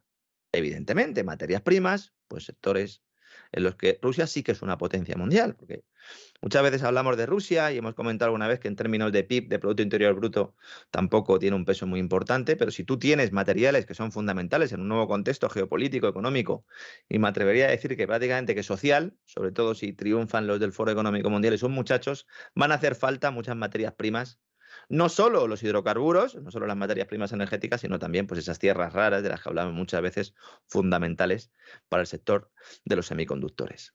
Ante este contexto o en esta situación, tal como avanzamos aquí, la Comisión Europea tiene ya listo el mecanismo de falsa solidaridad entre Estados que va a poner en funcionamiento en caso de falta de suministro, y digo falsa solidaridad porque se hace a punta de pistola. Bruselas va a considerar como clientes protegidos, es decir, a los que no se puede cortar, a aquellos a los que les resulte prioritario, dice, mantener el suministro. Bueno, todos, ¿no? Pues no, serían hogares, instalaciones de calefacción urbana y servicios sociales esenciales, entre los que figuran la asistencia sanitaria, la asistencia social básica, las urgencias y la seguridad. Quedan fuera las escuelas. Ah, muy bien, muy bien. Ah, a lo mejor es que se les ha olvidado ponerlos. Igual se les ha olvidado. Sí, puede ser. Entonces, como escucharán, ¿no? Algún eurodiputado eh, escucha este programa, La Voz, y especialmente también el, el, Despegamos, pues nada, pues se lo decimos desde aquí para que avise a los señores de la comisión que igual es que se les ha olvidado. Porque yo entiendo que para la seguridad, es decir, para darnos palos, eh, para las urgencias, que estarán completamente saturadas, la asistencia social básica, que supongo que será la atención a inmigración, etcétera, etcétera, y para los centros de salud, pues eh, habrá energía, pero ¿y para el resto? ¿Asistencia social básica es justicia, señores? En algunos casos concretos, las centrales de ciclo combinado, es decir, las centrales que se utilizan para quemar gas, también podrán ser consideradas como básicas, incluso pueden estar por encima de los consumidores protegidos si son necesarias para poder garantizar el suministro de electricidad. Vamos a una situación de planificación económica pura y dura, con todas las desventajas que conlleva que se haya hecho esto en tres semanas. Porque si me dicen, mire, esto es una planificación que llevamos 20 años estudiando, bueno, tendrá todos los errores de cálculo económico, tendrá todos los errores derivados ¿no? de cualquier intervención en la economía, pero por lo menos estará pensado. ¿Pero esto qué está pensado? ¿Para destruirnos? Ojo, porque estamos hablando en términos regionales, no nacionales. Es decir, los países que tengan suficiente gas, como es previsible que sea el caso de España, con el permiso de Argelia, van a aplicar racionamientos para proteger a los consumidores protegidos de otros países. Es decir, que las industrias estarían obligadas a parar, las industrias españolas, y las compras de gas se detendrían para ceder esa oferta a los países con más problemas. Un poco en la línea que apuntábamos ayer, ¿verdad, don César? Se trata de, bueno, pues yo no compro. Efectivamente, Efectivamente. Yo no compro o compro el gas, lo traigo a mis centrales, lo convierto en GNL y lo mando de alguna manera al centro de Europa. España ahora mismo solo puede hacer esto por los Pirineos. Se está hablando mucho de un proyecto para hacer un gasoducto y tirarlo a Italia y de Italia al centro de Europa. Bueno, no sé quién va a estar de presidente en Italia si, cuando se produzca esto, porque claro, esto lleva su tiempo. Y a Draghi, don César, yo no sé si le queda mucho tiempo a, a Super Mario, ¿no? Al bombero. Bueno, la gente está, está en la calle en Italia gritando un, un lema que habla de fuera Draghi y que acaba con la palabra coglioni, que yo por educación eh, no voy a traducir al español, pero que ya da una idea de hasta qué punto los italianos están hartos. Los italianos están locos por quitarse de encima a Draghi y a ver si se va ya para, para ser el secretario general de la OTAN, ¿no? que es a lo que él aspira en contra de Antonio. Pero en fin, vamos a ver lo que pasa. Hasta los mismísimos, se podría decir que está el personal de, Mario Draghi la verdad es que mm, hay una crisis de gobierno importante. El, movimiento cinco estrellas parece que, que, se abstendría en el plan este de gasto público del gobierno de Draghi. Ahora, insisto que el personal en Italia tampoco se lance las campanas al vuelo porque el presidente de la República, Sergio Mattarella, Sergio Mattarella, ha dicho que él no quiere follones, que no quiere crisis de gobierno y que si hay mucho lío y, hay que repetir elecciones o lo que sea, que mientras tanto, que va a pedir a Draghi que haga un nuevo sacrificio por el país, por el país y que continúe al frente del gobierno. Draghi, bueno, pues si hará un sacrificio, pues es un hombre bien mandado. Draghi es el que está tomando las decisiones en el seno de Europa y seguramente acabe en la OTAN y si no, pues tendrá otro trabajo, porque Mario Draghi lleva mucho tiempo trabajando para el mal. Empezó trabajando en Goldman Sachs, eso es, una, eso es un campamento de verano, ¿no? Para el mal, ¿no, César? Se podría decir. No sé si llevan pantalones cortos. Eh, es posible, es posible, sí, es posible. El, responsable de Goldman Sachs Europa, ¿eh? cuando a Goldman Sachs se le hace un encargo que es maquillar las cuentas de Grecia para entrar en, la eurozona. Lo hicieron estupendamente, lo hicieron también que luego Grecia quebró. Fíjese si, si lo hicieron bien los señores de Goldman Sachs. Luego lo pusieron en el Banco Central Europeo para que sentaran las bases del desastre económico que tenemos en estos momentos, a pesar de lo cual sigue teniendo buena prensa, como siempre suelo comentar aquí, y en realidad es el artífice de todo esto. ¿no? Según las previsiones que realiza la Comisión Europea, cuando un país declare la situación de emergencia, tiene que cumplir tres pasos básicos. En primer lugar, ejecutar el plan de emergencia que haya previsto para garantizar el suministro a los clientes protegidos, es decir, esos clientes protegidos, hogares, centros sanitarios. Posteriormente, los estados deben reducir temporalmente sus compras para aportar liquidez al mercado. Y aquí ya me han empezado a mirar vueltas las orejas porque, vamos a ver, ¿quién está comprando el gas? El gas no lo compra el gobierno.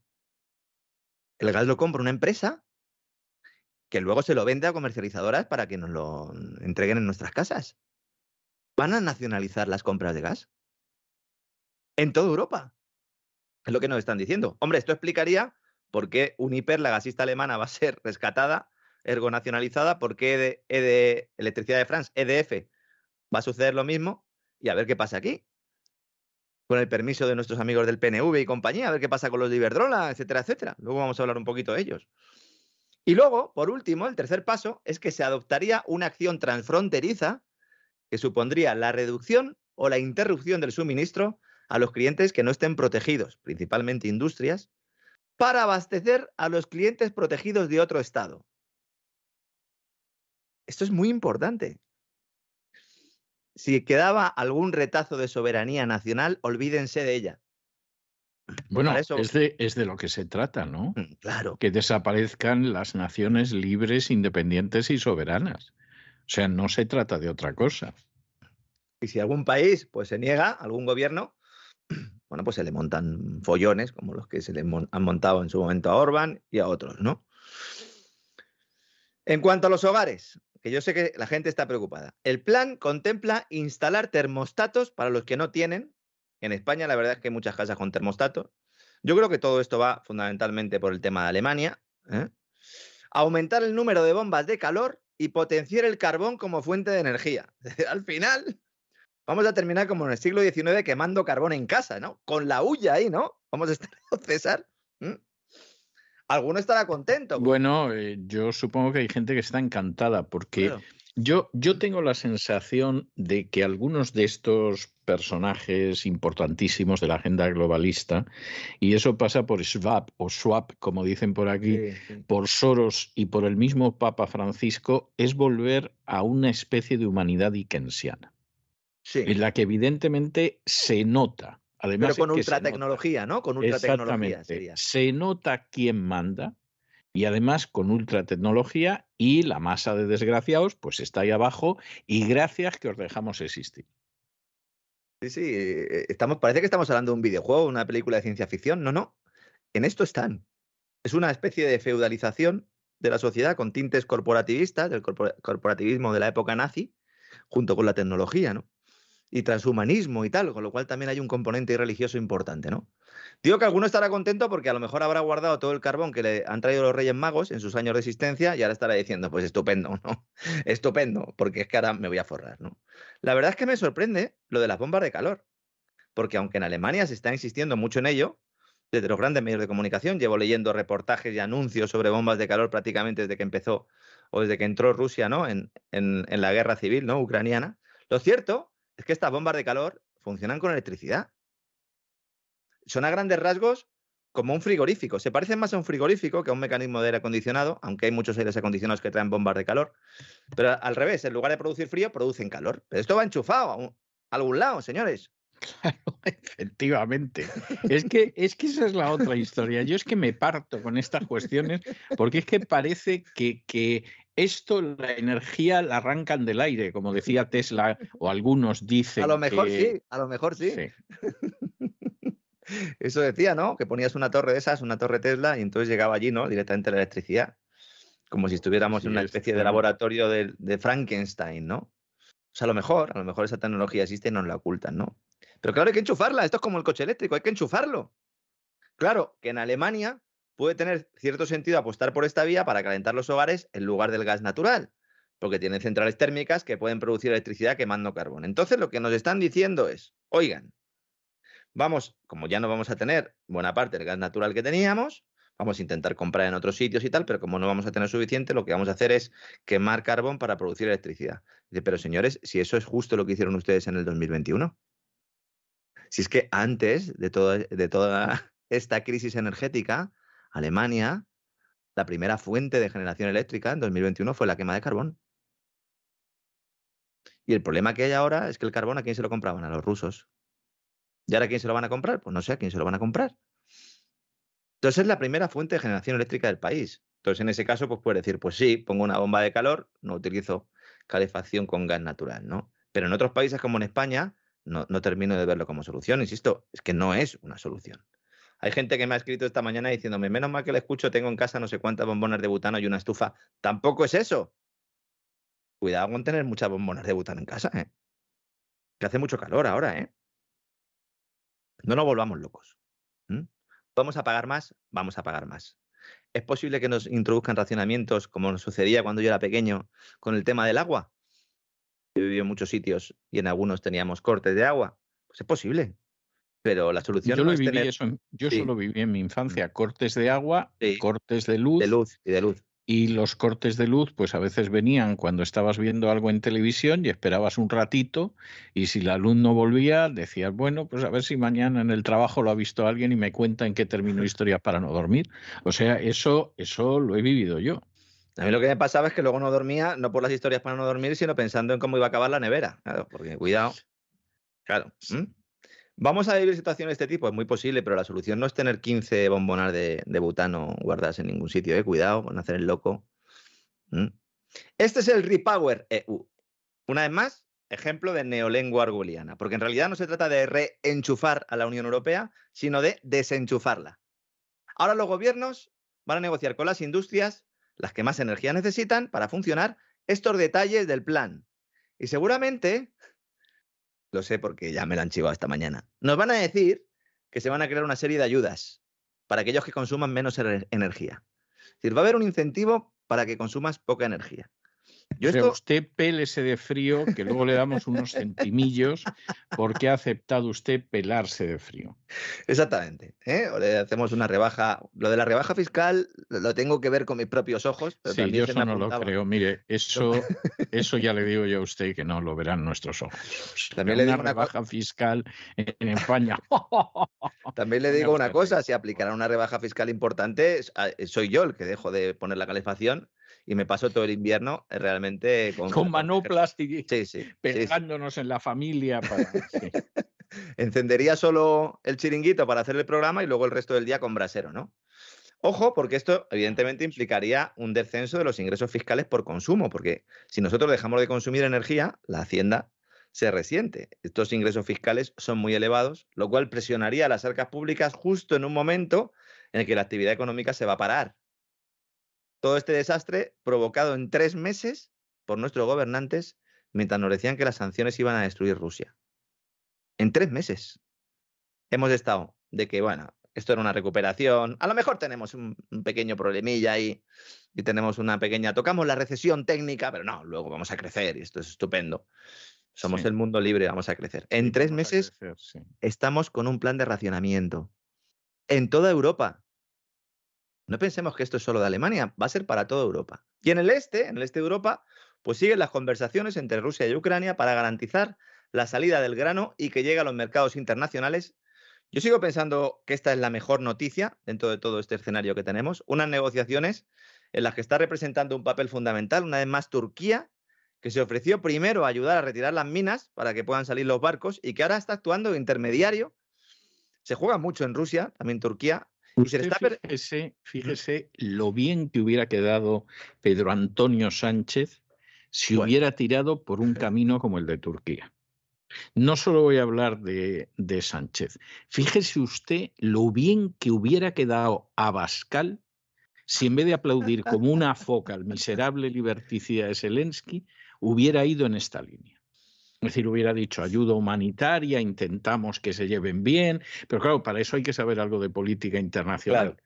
Y yo tengo la sensación de que en la cúpula de Vox de política internacional no tienen ni idea, ¿eh? más allá del exilio cubano de Miami y algún otro que está en Europa, pero generalmente conservado en alcohol, no tienen ni idea. Y claro, al final los resultados son estos. Eso es un caso claro que está mencionando de, estereotipos, ¿no? Y de prejuicios y de cómo los políticos, pues en realidad, pues no tienen ningún tipo de criterio propio, ¿no? Porque una cosa es criticar a Turquía, como nosotros hemos hecho en innumerables ocasiones. Yo creo que este, en este programa se le ha dado muchísima caña a Turquía, en lo económico sobre todo, pero vamos, eh, incluso en, en, términos políticos, bueno, es que en Gran Reseteo yo he llegado a comentar que Turquía ayuda a armar terrorismo islámico con el beneplácito de la CIA. Es decir, lo cual es, es, más que conocido. Claro, evidentemente, ¿no? Que esto es el mal puro y duro. Pero claro, Erdogan está jugando muy bien sus cartas y también hay que decirlo. Y sobre todo, tenemos que utilizarlo como espejo para decir, ah, pues así es como se negocia en un momento en el que hay aquí un club, en el que tú tienes unos intereses cruzados y en el cual, oye, pues en lugar de ponerme de rodillas ante el amigo americano y convertirme en un siervo más, pues a lo mejor voy a acabar igual, a lo mejor, pero por el camino puedo conseguir algo, ¿no? Tener algún papel internacional. ¿no? El ministro de Defensa turco ha asegurado que la próxima semana se va a retomar poco a poco las exportaciones de cereales y que Ankara garantizará la seguridad de los envíos. Es decir, Turquía va a poner el sello de garantía. Rusia está de acuerdo, ha pedido que se le permita revisar la carga de los buques para evitar que haya tráfico de armamento o de dinero y parece ser que ha logrado su objetivo. Entonces, una comisión integrada por todas las partes van a comprobar conjuntamente estas cargas de cereales en los puertos y supongo que esta gran noticia pues, le habrá sentado a muchos que está muy mal, a esos que estaban deseando culpar de la hambruna a los rusos, entre ellos a los editores de la revista The Economist, autores de esa infame portada con la espiga de cereal llena de caraveras, ilustrando un artículo en el que se hacía Putin responsable de la muerte de 250 millones de personas por inanición. El artículo es tremendo. Era, el artículo era algo típico de, esta infamia, sí. La gente se ha quedado con la imagen, pero anda que el artículo también nuestros suscriptores de cesarvidal.tv lo saben porque lo estuvimos comentando, ¿no? Ha sido la agencia Reuters quien ha adelantado este principio de acuerdo, que el secretario general de la ONU no ve tan cerca. Este, el Guterres dice, no, no, cuidado porque todavía alguien la puede liar, claro que alguien la puede liar, vosotros. Si alguien la puede liar, sois vosotros, que estáis ahí en medio, porque en este centro de coordinación, además de Turquía, Ucrania y Rusia, pues está ahí la ONU, metiendo el cazo. ¿no? Si se incluye en el acuerdo la retirada de las barreras para que Rusia pueda exportar fertilizantes y el grano que cultiva, entonces se van a estabilizar los mercados agrícolas. De hecho, los mercados de futuros llevan ya semanas descontando este acuerdo, que esperemos que finalmente se produzca. Y la verdad es que sería, insisto, una gran noticia en medio de todo este caos, ¿no? Aunque ya nos han enseñado la patita, como hacen ellos, ¿no? Como en ese cuento el lobo, ¿no? Por debajo de la puerta nos enseña la patita y aunque la tiene pintada para que pensemos que es una ovejita, pues no es un lobo. Y en Estados Unidos, resaca tras el, el calambrazo ¿no? de ayer, ese dato de inflación, otro récord, al registrar el IPC una subida anual del 9,1%. Y se confirma prácticamente en todos los medios importantes, los que están cercanos, o los que son cercanos, perdón, a esas gestoras de patrimonio, a esas gestoras de inversión, a esos fondos, que son en realidad los que controlan las, las políticas monetarias y también las económicas y financieras, y se confirma lo que comentábamos ayer, se pide a la Reserva Federal ya que suba 100 puntos los tipos de interés, es decir, 100 puntos básicos, lo que sería un punto porcentual, de una tacada en la próxima reunión. Y está sobre la mesa. Lo ha confirmado el responsable de la Reserva Federal de Atlanta, Rafael Bostic, y sería el mayor aumento de los tipos de interés desde los años 90 del pasado siglo. Recordemos que en la última reunión la subida fue de 75 puntos básicos, es decir, de tres cuartos de punto porcentuales, 0,75, lo que implicaría pues, superar esa cifra. Los inversores en los mercados de futuro de tipos de interés sitúan la probabilidad de un aumento de la tasa de referencia de un punto este mes, de un, de un punto porcentual 100 básicos, en alrededor de un 50%. Es decir, consideran que ahora mismo existe la mitad de posibilidades de que se produzca este escenario. ¿Esto qué implica? Pues una mayor subida del coste de los préstamos en Estados Unidos, que cada vez que voy a mirar los intereses de las hipotecas me asusto yo y eso que vivo en España. Un mayor fortalecimiento del dólar, un incremento de los problemas de los países endeudados en dólares y que tienen divisa propia, como sucede en muchos países del continente americano, y sobre todo es una amenaza para esas empresas zombies que solo sobreviven gracias a los tipos de interés bajos. En las últimas horas hemos conocido que Alphabet, la matriz de Google, de la que vamos a hablar largo y tendido en el gran reseteo este verano, pero largo y tendido ¿eh? y en profundidad, ha anunciado que reduce las contrataciones. Es decir, ya hay multinacionales diciendo, igual que Meta ayer, Facebook, decían que un 30% menos de ingenieros van a contratar, ya están anunciando planes para reducir sus plantillas o por lo menos para que no sigan creciendo, lo cual pues impactará evidentemente sobre esa tasa de empleo, sobre esa tasa de desempleo, mejor dicho, en Estados Unidos, que sigue siendo muy baja. Hemos tenido hoy también datos del mercado y es muy baja esa tasa de paro, pero que evidentemente pues irá creciendo. Nunca llegará a los niveles que hay en España, porque los niveles de paro que hay en España, Estados Unidos no los tuvo ni siquiera en la Gran Depresión, ni siquiera en, el escenario este de las uvas de la ira de John Steinbeck, ni siquiera ahí había una era, tasa de Era terrible ese escenario, sí. Sí, pero no había una tasa de... Peliculón y peliculón que no hace justicia a la novela, porque la novela es muchísimo más impresionante que la película y además, igual que la novela acababa de manera tierna pero muy trágica, bueno, pues la película acababa con una nota de esperanza, ¿no? Por eso de que John Ford supongo que no quería deprimir a la gente. Yo la vi además muy pequeño, ¿no? Y me, ahí me sorprendió, no solo por lo que cuenta, sino por cómo lo hace y, y, porque me parece una, una, película que se puede ver todavía hoy en día, e incluso en los planos y tal, te das cuenta de que el 90% del cine que has visto se basa en eso, ¿no? En esa forma de rodar, en esa forma de contar. Yo la vi con 15 años. Mm. 15, 16 años en televisión y la película me impresionó muchísimo. Y recuerdo que al día siguiente en el colegio, incluso las mamás que iban a recoger a los niños estaban comentando la película. O sea, eh, la gente estaba muy impresionada. También en aquella época en la que no había tantos canales y entonces pues todos veíamos eh, eh, básicamente, ¿no? El, eh, pues lo mismo, ¿no? Y entonces luego lo comentábamos, ¿no? En aquella época, dependiendo de la forma de medir, pero algunos dicen que la tasa de paro estaría en cerca del 20-25% de la población activa. Ahora mismo en España la tasa real de desempleo roza, el 28%, por mucho que nos estén contando el gobierno lo contrario. Es decir. Y, y la juvenil el 50%. Sí, sí, la juvenil el 50%, efectivamente. ¿no? Y ese es el escenario del peor momento de Estados Unidos que se recuerde que ilustra también ¿no? esa novela y esa gran película. ¿no? Bueno, Wall Street da por iniciada la temporada de resultados esta semana, al mismo tiempo que la Casa Blanca que intenta tapar los agujeros. Ya no puedo decir que la inflación subyacente, la que descuenta alimentos y energía, está controlada, porque no lo está. porque es que está, eh, está casi en el 6%, después de haber subido un 0,7% respecto a mayo. Sí que hay cierta, eh, iba a decir consenso, pero realmente no es así. Hay una cierta impresión, o ya hay determinados bancos de inversión que empiezan a decir que este sí que puede ser el tope de inflación alcanzado en el año. Eh, si cortan Nord Stream 2 Rusia y los hidrocarburos se van a donde van, dudo mucho que esto sea así, aunque es verdad que Estados Unidos está un poco más protegido porque en un escenario de precios altos siempre puede primero atender a la demanda interna y luego a la externa, que es de hecho lo que está haciendo, sobre todo después de que esa famosa terminal eh, de Freeport, ¿no? la terminal de gas natural licuado, pues haya dicho que hasta octubre no puede reanudar la actividad, con lo cual entiendo que Biden estará muy interesado en, pues en suministrar los hidrocarburos a, a su demanda interna. Podemos ver en otoño quejas de la Unión Europea diciendo, oye, tú no nos habías dicho que nos ibas a mandar gas. ¿Dónde está? No me habías dicho que me ibas a mandar tantos barriles. ¿Dónde está el asunto? ¿Eh? ¿Dónde está?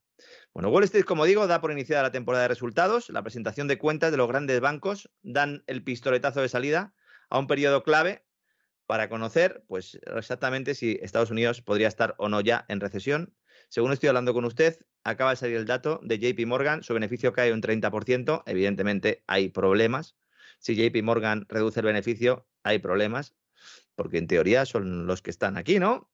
manejando la batuta. Entonces, si cae su beneficio, es porque ya la cosa es demasiado evidente. ¿no? Las expectativas del mercado sobre ganancias de empresas se han rebajado las últimas semanas, eh, lastradas por los avisos de las propias compañías. Yo sé que hay gente que piensa que a las compañías, a las empresas les tiene que ir mal para que el pueblo no vaya bien. Esto es completamente falso. ¿eh? Las empresas tienen que ganar dinero y tienen que realizar su actividad. El problema es cuando esas empresas ganan dinero, realizan su actividad mediante privilegios, mediante subvenciones mediante leyes hechas a la medida para que no haya competencia, para que haya barreras a la entrada y eso al final pues redunda en un eh, mal servicio o en, una poca variedad de productos para los consumidores, en la asistencia de cárteles de precios y finalmente en que paguemos más impuestos, impuestos que de alguna u otra manera van a parar a las arcas de estos empresarios. Estos son los empresarios y por eso los denomino empresarios para diferenciarlos, ¿no? de la mayoría de las empresas que realizan su actividad y sin las cuales pues no podríamos ni hacer este programa, ni ustedes podrían levantarse por la mañana, ir a la nevera y que hubiera cosas, etcétera, etcétera, etcétera. Cuidado con el populismo en estos contextos. Yo soy el primero que me caliento muchas veces, pero cuidado con el populismo. En concreto, según el consenso de FactSet, se espera que las empresas del SP500 registren un incremento de los beneficios del 4% respecto al año anterior.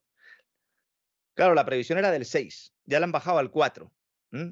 Cuidado, insisto, porque esto es un indicador eh, adelantado importante. Y en cuanto a las empresas no financieras, porque los bancos eh, pueden tener problemas, pero al fin y al cabo, en un contexto de subida de tipos de interés, tendrían que ganar más dinero.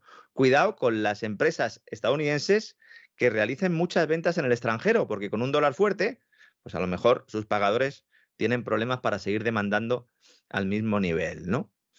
La curva de los tipos de interés del dólar ya está invertida, es decir, los tipos de corto plazo son mayores que los de largo plazo. Esto es un indicador de recesión de libro. Entonces estamos ya en ese contexto, ¿no? Y en España, en España la verdad es que da bastante vergüenza ajena comprobar cómo todos los medios de comunicación se tiran al cuello del gobierno criticando los nuevos impuestos a banca y energéticas, pero no porque vayan a trasladar ese coste fiscal a los precios, elevando la inflación, castigando más a los hogares, no sino porque resulta que estas empresas pagan a los periodistas y los departamentos de comunicación han puesto su maquinaria en marcha porque para eso les pagan, para que les defiendan. Esto lo explica muy bien eh, el exdirector del diario El Mundo, David Jiménez, le he citado en alguna otra ocasión. Lo, trajo usted, ¿no? Le entrevistó en La Voz. Entonces, Yo lo entrevisté en su momento para hablar de su libro de memorias y la verdad es que contó cosas deliciosas. O sea, por ejemplo, no voy a empezar a contar la entrevista, la gente la puede localizar en cesarvidal.com o en cesarvidal.tv, pero por ejemplo, el momento en el que Susana Griso le dijo que determinados temas no los tocara porque iba a perder el puesto. Es decir, a Susana Griso sí, le importaba un pimiento, la información, la realidad, la verdad o lo que fuera. Le importaba mantener el puesto y le dio un consejo de amiga. ¿Eh? O sea, eh, realmente eh, hay que ser una furcia mediática o de lo contrario, porque puedes perder el puesto. Oye, y ser director del mundo está muy bien. Bueno, no, no es la única, también vamos a ser sinceros. No, no, son prácticamente todos, ¿no? Por no decir todos. Yo desde luego que he estado en ese mundo durante un tiempo, tanto en el periódico como en... Pues también he colaborado con Antena 3, es decir, me sé un poco, ¿no? Cómo va toda esta cloaca y a lo mejor algún día lo pongo por escrito porque David Jiménez ni siquiera se acerca a la superficie de la cloaca que hay ahí, ¿no? En ese libro Jiménez planteaba, ¿no? Decía, un diario que tiene dificultades en pagar la nómina de sus periodistas, refiriéndose al mundo. Imagínense si el mundo tiene problemas para pagar la nómina, cualquier otro periódico. Dice, no puede permitirse la retirada de publicidad de una gran cuenta del IBEX. Los directivos de las grandes empresas lo saben, huelen tu debilidad y aprietan más o menos en función de tu fortaleza. Decía, ¿eh? Y en un pasaje además narra, como le pidieron, muy en la línea de lo que está usted comentando ahora, que pensase en la redacción para frenar un artículo sobre César Alierta, presidente de Telefónica. Es decir, ya no es solo que te digan, piensa en tu familia, te va muy bien, estate unos meses que luego ya te buscaremos otra cosa, sino piensa en la redacción, vas a dejar a gente sin comer. Es un chantaje continuo el que se está produciendo. Y en el caso de David Jiménez, el problema que había ahí es que él no pasaba por ese aro. El resto de directores. El problema para él, claro. Claro. claro. Claro. Porque ¿y el resto de directores? Bueno, pues ya saben ustedes, ¿no? Ya cada uno en su casa puede imaginarse cómo se hacen las cosas, ¿no? La publicidad es solo la parte visible de un gigantesco iceberg. Yo esta mañana estaba viendo la prensa española y digo, hoy en este penúltimo despegamos de la temporada tenemos que hacer una referencia a esto porque es un escándalo y una absoluta vergüenza, ¿no? Mucha gente me pregunta, bueno, ¿y qué periódico me recomiendas tú que lea para estar informado? ¿O a qué web quieres que vaya? Digo, mire, mi trabajo precisamente es peinármelas todas, intentar separar el grano de la paja y luego pues investigar por mi cuenta algunas cosas pero no se puede recomendar un medio entero porque ningún medio entero va a tener ¿no? la fiabilidad. De hecho, lo complicado es saber qué es fiable y lo que no. Y algunos que ya tenemos cierto olfato porque hemos estado al otro lado, porque hemos trabajado en las entrañas de la bestia, así es, pues podemos ir anticipándolo, ¿no? Bajo el agua de esa bestia o en esa tripa están los contenidos patrocinados, las sanciones compradas por determinadas empresas. Esto todo se engloba en una cosa que se llama los acuerdos institucionales, que es un sistema de pactos. Evidentemente no están escritos porque es un delito, mediante los cuales pues, los medios reciben dinero a cambio, en algunos casos de silencio y en, otras, y en otros casos a cambio de publicar determinados eh, contenidos. ¿no? En el libro, el director se pone como ejemplo el, tema de, Villarejo y su relación con, con BBVA, ¿no? Y se pregunta, ¿por qué no salió antes toda esta información y solo se publica cuando Francisco González deja la presidencia del banco? Porque ahí está la clave. Durante décadas era imposible leer una noticia negativa del banco o de su principal ejecutivo, pero ahora ya de alguna manera, esto ha cambiado, ¿no? Y traigo esta reflexión también aquí hoy, porque hay un señor de apellido Ayuso, que no tiene nada que ver con la presidenta de la Comunidad de Madrid, que dice ser periodista del diario El País, que fue jefe de comunicación de la Casa Real, que fue jefe de comunicación de BVA cuando todo el escándalo de Villarejo, y que está estos días dándonos clases de democracia a todos. Yo de verdad no sé cómo puede tener la gente tan poca vergüenza. Si usted ha sido director de comunicación de la Casa Real y ha sido director de comunicación del BBVA, usted no puede ir dando por ahí lecciones de periodismo ni de nada. Ustedes contrataron al comisario Villarejo. Realizó unos trabajos, que lo supieran ustedes o no, pero violaron numerosas leyes en España. Y además ustedes, de alguna manera, se beneficiaron de un trabajo realizado por las cloacas del Estado español. Y luego usted se va de jefe de Casa Real, tápense un poquito.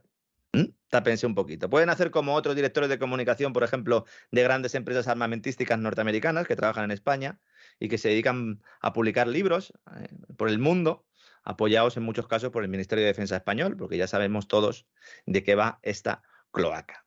Así que cuando ustedes vean la televisión que dicen que si las eléctricas, que si los bancos, que si patatín, que si patatán, es todo un cuento, señores. Es todo un gran cuento. Fíjense cómo será la cosa, que cuando sale Pedro Sánchez en el debate sobre el Estado de la Nación a anunciar ese impuesto a las eléctricas y a la banca que motivan todo ese tsunami, para que los medios afines al régimen digan, fíjense, el gobierno es sólido, el acuerdo de gobierno funciona, ha aceptado las tesis de Podemos. Al final va a ser Bildu y el PNV quien apoye todo esto, ¿no? Si finalmente el PNV lo apoya, ¿no? Y los otros se tiran al cuello diciendo, los bancos tienen problemas, las eléctricas tienen problemas. Hacienda no sabía que iba a anunciar Sánchez este impuesto a la banca. Pero no es que no lo supiera la ministra y se lo hubieran dicho a algún técnico y hubieran preparado un programa saltándose a la ministra. No, no lo sabía nadie en el Ministerio de Hacienda. Y ese mismo día, según lo está diciendo Sánchez, se ponen a trabajar los técnicos a toda máquina para desarrollar unos impuestos que recauden lo que ha anunciado el presidente del gobierno. Esto es como cuando yo suspendía siempre las clases de dibujo en la universidad, cuando hacía económicas, hacíamos dibujo a la vieja usanza, don César, con el compás y todo esto, ¿no? Y entonces. Efectivamente, No había manera, yo, yo es que no, no me entraba la cosa, ¿no? Y entonces llegaba un momento en el que para hacer circunferencias empezaba a hacer pruebas con el compás y cuando me salía, pues borraba el resto. Pero claro, lo que no podía borrar era el pincho del compás en el folio y siempre me pillaban, ¿no? Entonces siempre me pillaban, ¿no? Pues esto es un poco así. Ya tienen el resultado y ahora tienen que montar el muñeco para llegar a ese resultado. No saben realmente si se está hablando de aplicar a las empresas en función de su beneficio, en función de su facturación, en función de una parte de su beneficio extraordinario que quedaría por determinar qué es extraordinario a cuenta del gobierno. Ahora nos dicen que lo van a meter en los presupuestos del año que viene. Al final a lo mejor ni sale. No se sabe cuál es el hecho imponible, el concepto que se va a grabar. Las energéticas se supone que son beneficios extraordinarios. ¿Cuáles son? ¿Los extraordinarios de qué? ¿De Putin? ¿De la política energética del gobierno? No se sabe. Y encima sale el PNV, y esto ya me parece maravilloso. Dicen, señores, las empresas vascas no pagan. Así que BBVA, Cuchabank y Iberdrola no van a pagar el impuestazo de Sánchez. Bueno, ¿y ustedes quiénes son? Ah, nosotros somos los de las competencias forales. Nosotros, Hacienda somos todos, pero unos más que otros. Nosotros no somos. Nosotros nos preparamos nuestra propia comida, señores, y de vez en cuando le pedimos a ustedes también para pagar las pensiones, eso sí. ¿eh? Pero nosotros nos preparamos nuestra comida. Dicen que no van a pagar ni Cuchabank, ni BBVA, ni Iberdrola. O que al menos van a pactar suavizar el impuesto. ¿Veremos unos presupuestos en los que se aplica algún tipo de excepcionalidad para las empresas vascas? No sería la primera vez, ¿verdad, don César? Con Montoro pasaba mucho. ¿Mm? Pasaba muchísimo. Vamos, era, era la ilusión de todos los días, como el cupón de la 11. Además, el caso de Cuchabank y BBVA es paradigmático porque hay una operación de la que no se habla para fusionar Cuchabank con BBVA. Bueno, eso viene, eso viene de tiempo. ¿eh? Sí. Y quieren utilizar al Banco Sabadell como eh, banco bisagra. Porque claro, no vas a fusionar a Cuchabank con un gigante como BBVA. ¿Cómo vas a vender que en realidad el pez chico se come al grande? Entonces necesitas un pez mediano que te ayude a comerte al grande. Y así te quitas de medio a Carlos Torres, al turco, que está de consejero delegado en el BBVA, en tierras, todo el caso de Villarejo, crisis reputacional, y el Banco Santander se queda como único gran banco español en el extranjero, y dentro, CaixaBank, que recordemos que sigue siendo del Estado español en un 18%. Es un banco nacionalizado parcialmente, CaixaBank, ¿eh? El mismo que luego te clava las comisiones es un banco que el 20% es del Estado, ¿no? Luego dicen los de Podemos, no, necesitamos banca pública, como el ICO, como CaixaBank, ¿no? Eso dice el PNV, ¿no? Es verdad que las tres haciendas forales tienen competencias exclusivas para la normativa y gestión tributaria, pero en teoría deben coordinarse con la política fiscal del Estado en el marco del concierto económico. Y esto es muy sencillo. Si no me dejas, no voto a tu favor. Te tumbo los presupuestos y como ya estaremos en la parte final de la legislatura, no descartemos que el año que viene no haya presupuestos. Porque esto también es muy común, ¿no? Según empiece a constatarse que hay un desastre económico importante, cada uno intentará salvarse ante su propio electorado y ahí van a empezar las tiranteces. Yo tengo serias dudas de que vayan a salir adelante los presupuestos de 2023. Aunque bueno, ya se sabe que al final pues a Bildu se le da algo, al PNV se le da otra cosa, RC dice que no, pero luego es que sí. Y a ver qué hace el señor Feijó, ¿no? Y bueno, vamos ya un poco a despejar esa incógnita que planteábamos al principio, ¿no? habrá mucha gente diciendo, pero realmente, Lorenzo, después de este rollo que me ha soltado aquí con don César Vidal. No, de rollo nada, porque, porque no tiene un átomo de grasa, es todo carne magra y sustanciosa. Dice, bueno, pero ¿somos ricos o no somos ricos? Porque es que si somos Ahí, ahí está la Claro, porque si claro. explíquenos usted cómo ha venido usted hoy, vamos, que, el, diario. El diario El País, ¿eh? el diario El País, propiedad del Banco Santander, de BlackRock, y del fondo Amber Capital, el Grupo Palacio de la Moncloa. Nos dicen, la mayoría de la gente cree que tiene una renta media, pero a menudo se equivoca. Si ganas más de 20.500 euros netos, estás en la mitad rica. Y si superas los 44.000, eres del 10% con más ingresos. Consulta aquí cuál es tu posición. Y entonces te ponen un cuadrito. Y el título del reportaje infame es, ¿sabes cómo de rico eres? Averigua tu posición en la escalera del dinero. Desde luego, como decía aquella canción de la época de la transición, hace falta valor, falta valor eh, para decir esto. Vamos a ver, con esa cantidad, o sea, con 20 mil dólares, aquí en Estados Unidos eres un miserable. O sea, no le estoy diciendo que es que tengas unos ingresos medios, etcétera. No, no. Una persona que gana 20 mil dólares al año aquí en Estados Unidos es una persona que realmente se considera que es muy pobre. Es más, prácticamente, prácticamente no pagaría impuestos. Precisamente por eso. Pues aquí lo que paga es un 50% de su salario en Tepito ya, Ya, ya, pues aquí, prácticamente no pagaría impuestos. Y el coste de la sanidad sería ridículo. Cuando digo ridículo, le estoy diciendo que a lo mejor al año puede que pague al año, ¿eh? no al mes, al año entre 20 y 30 dólares. Pues fíjese, o sea, ya, ya con eso hágase usted una idea de la diferencia. Y una persona que gana 60 mil dólares, que en España 60 mil euros ya, vamos, se considera que eres millonario. O sea, eso es algo ya, pero vamos, la locura. Una persona que gana aquí 60 mil dólares es una persona de ingresos regulares tirando a bajos. O sea, esa, esa, es la realidad, no hay más.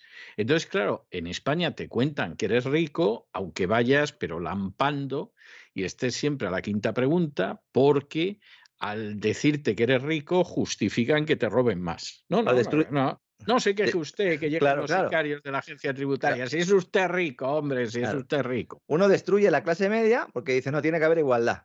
Entonces, ¿igualdad qué es? No, que paguen los ricos, luego los, ricos no pagan. Entonces, al final, ¿qué pasa? Pues que son los de las rentas medias los que pagan más. Y luego llega un momento en el que los de las rentas bajas también pagan una barbaridad de impuestos. En ese contexto ya estamos en España. Una persona de renta baja, un autónomo con pocos ingresos, está poniendo, eh, bueno, es que, eh, ¿qué le voy a decir yo? Vamos a ver, ¿no? Es nuestro trabajo, ¿no? Y entonces nos dice el diario El País.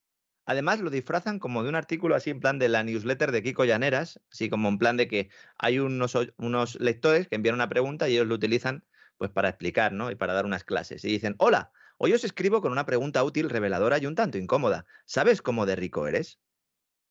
Dicen, nadie ignora que la riqueza es desigual. Hay gente que gana poco dinero, otra que gana más y otra gana muchísimo más. Pero en esta escalera económica, ¿sabes qué posición ocupas? ¿Estarás más cerca de los pobres o de los ricos? Seguramente crees que tienes una renta media, aunque puede que no sea así. He recogido datos para ayudarte, para que sepas cómo de rico eres comparado con el resto. Y esta es la clave. Comparado con el resto, si os habéis cargado la, la clase media, si ya no hay clase media. Y nos van a convencer para ponernos en la diana. Porque primero tiran solas eléctricas y los bancos que como ya hemos explicado aquí, al final todo esto lo trasladarán a precios. Parece que Feijó se ha dado cuenta hoy de esto, celebro que se haya dado cuenta, ha dicho en unas declaraciones que a veces es que los bancos van a subir las comisiones, que lo va a vigilar él. Pues, pues nada, que lo vigile. Lo va, a vigilar él porque se va a pasar para verlo.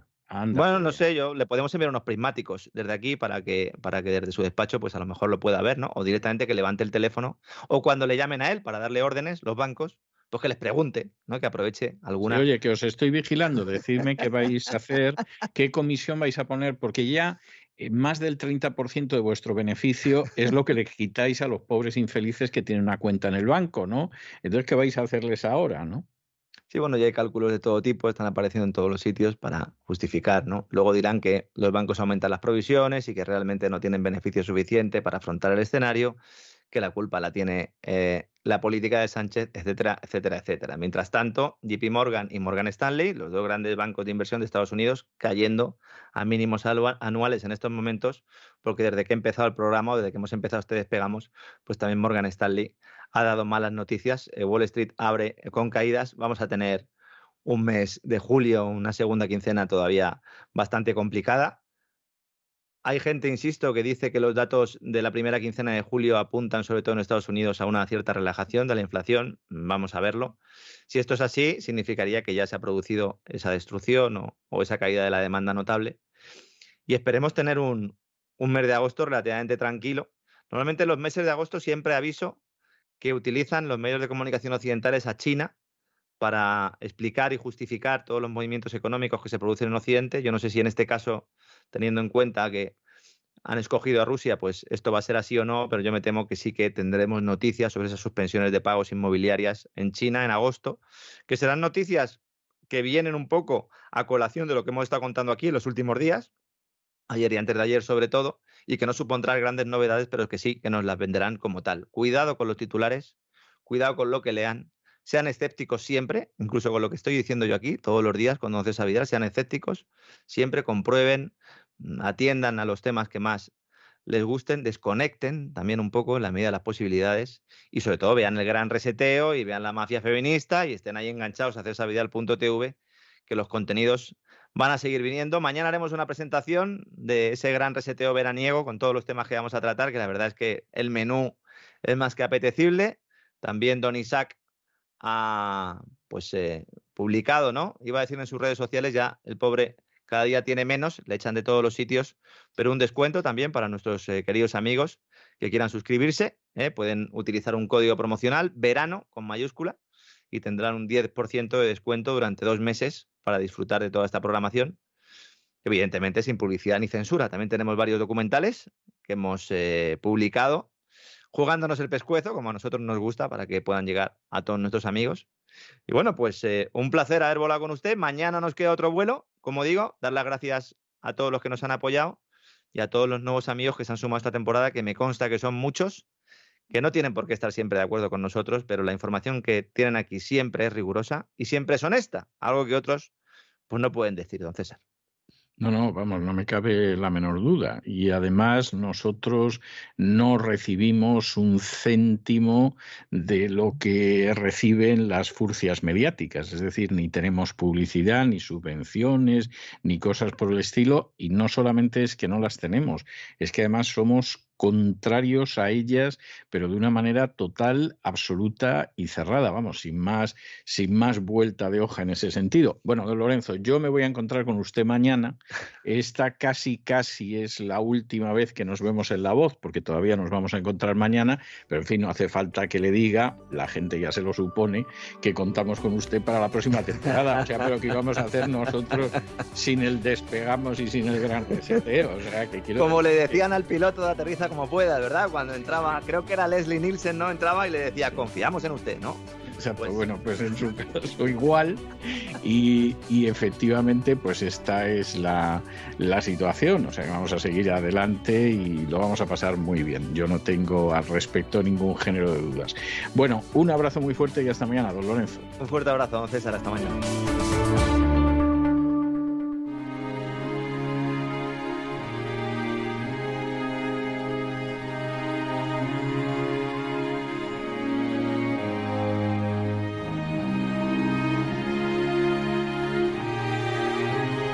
La Biblioteca con Sagrario Fernández Prieto.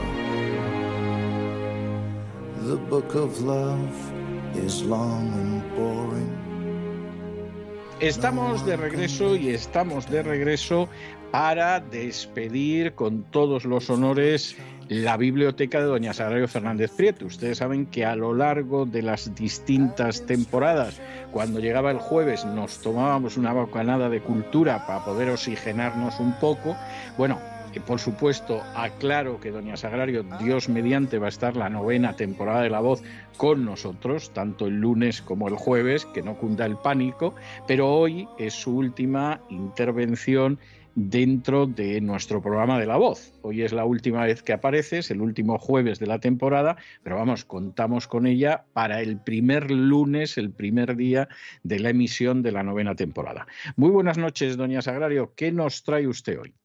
Muy buenas noches, don César. Pues como es el último día de la temporada, vengo con, con un amigo fuerte, con carácter, para que se note bien que nos vamos. Vengo nada más y nada menos que con Gengis Khan, don César. El es, un, libro, es, es un gran libro, ¿eh?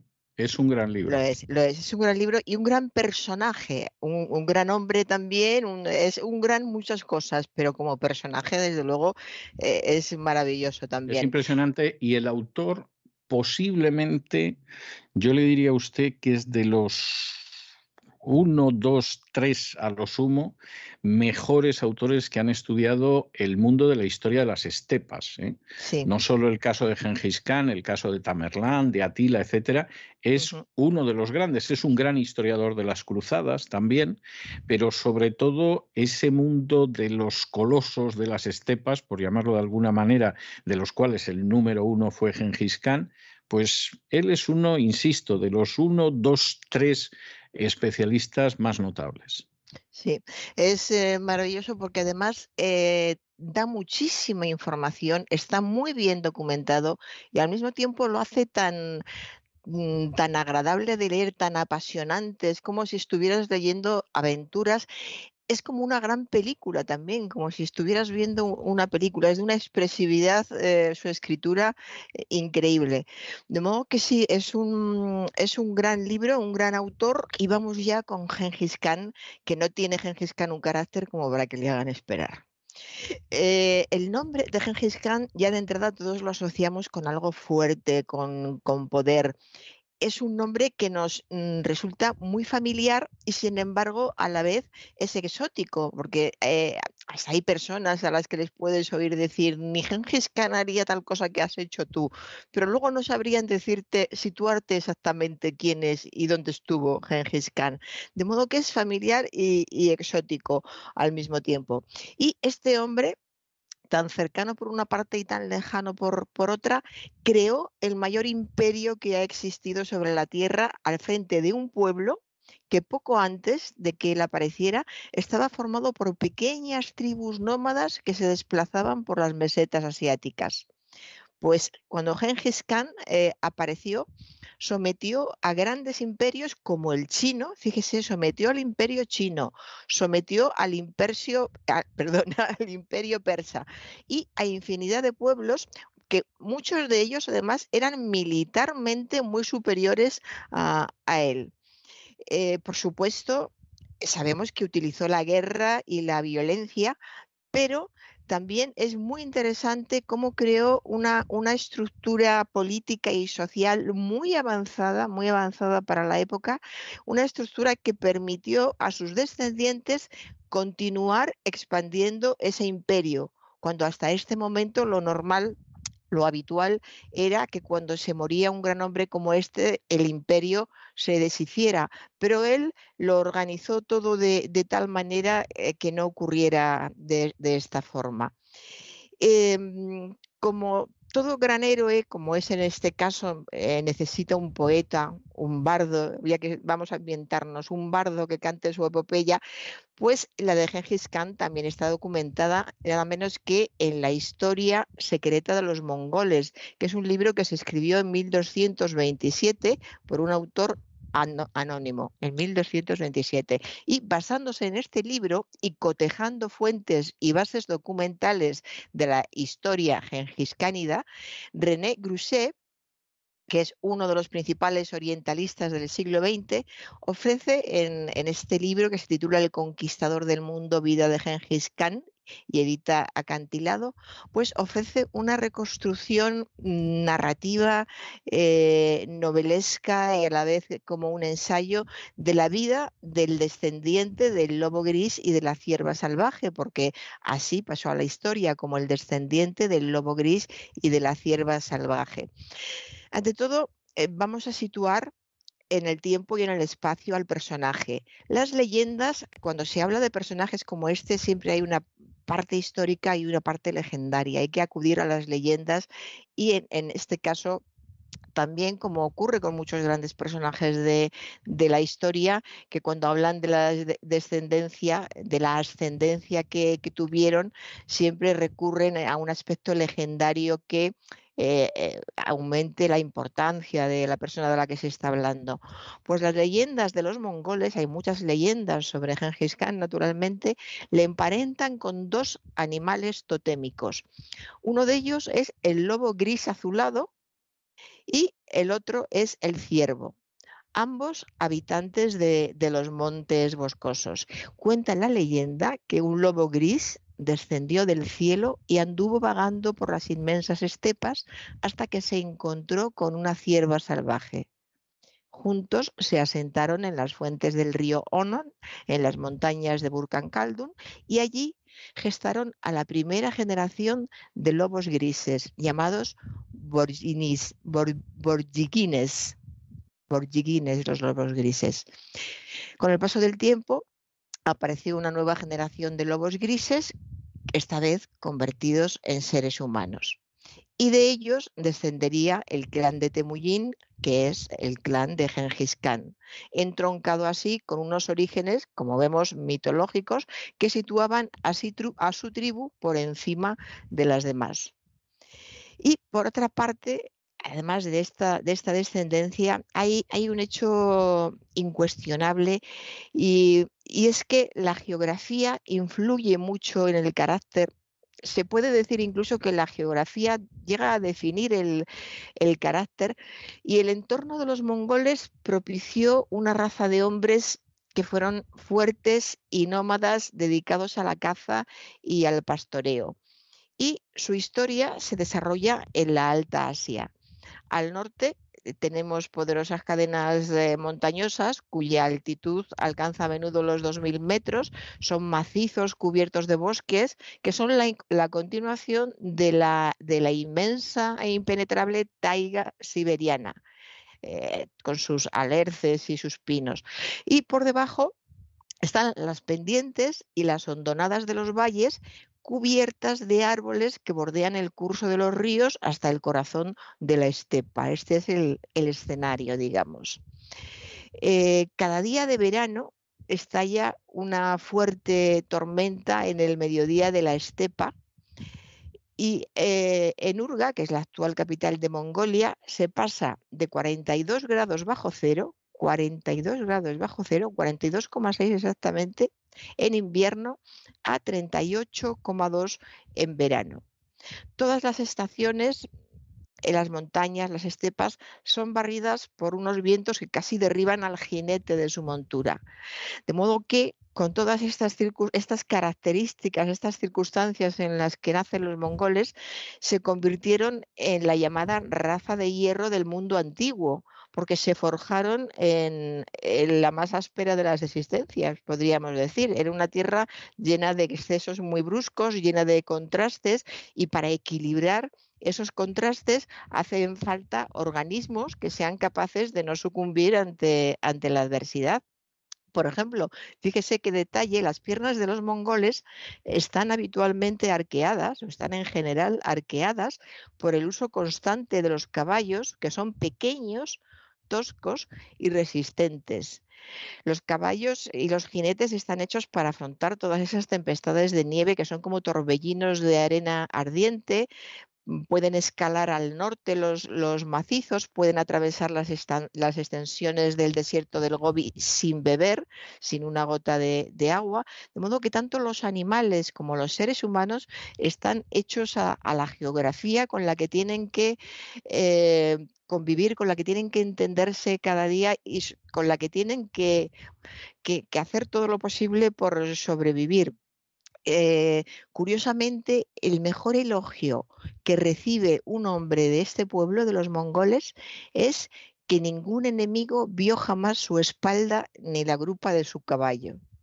Es un elogio que tiene que ver con, la valentía y tiene que ver con, con, los caballos, porque un mongol sin caballo es inconcebible y un mongol que no sea valiente también es inconcebible. De modo que Genghis Khan, llamado Temujin, nació en 1167 y siguiendo las costumbres de, su tribu, su tribu eh, el padre le puso el nombre de un jefe tártaro al que había hecho prisionero cuando se enteró de que su esposa iba a tener un hijo. Fíjese la costumbre, o sea, la, la esposa se había quedado muy lejos eh, se entera de que ha dado a luz y como en ese momento acaba de, de vencer a alguien, esa era la costumbre, acababa de ser vencido y se le pone el nombre al hijo que al siguiente hijo que nazca. Los cronistas se cuentan las crónicas porque hay mucha información antigua sobre sobre Gengis Khan. Y los cronistas cuentan que el niño tenía unos ojos de fuego y un singular resplandor en el rostro.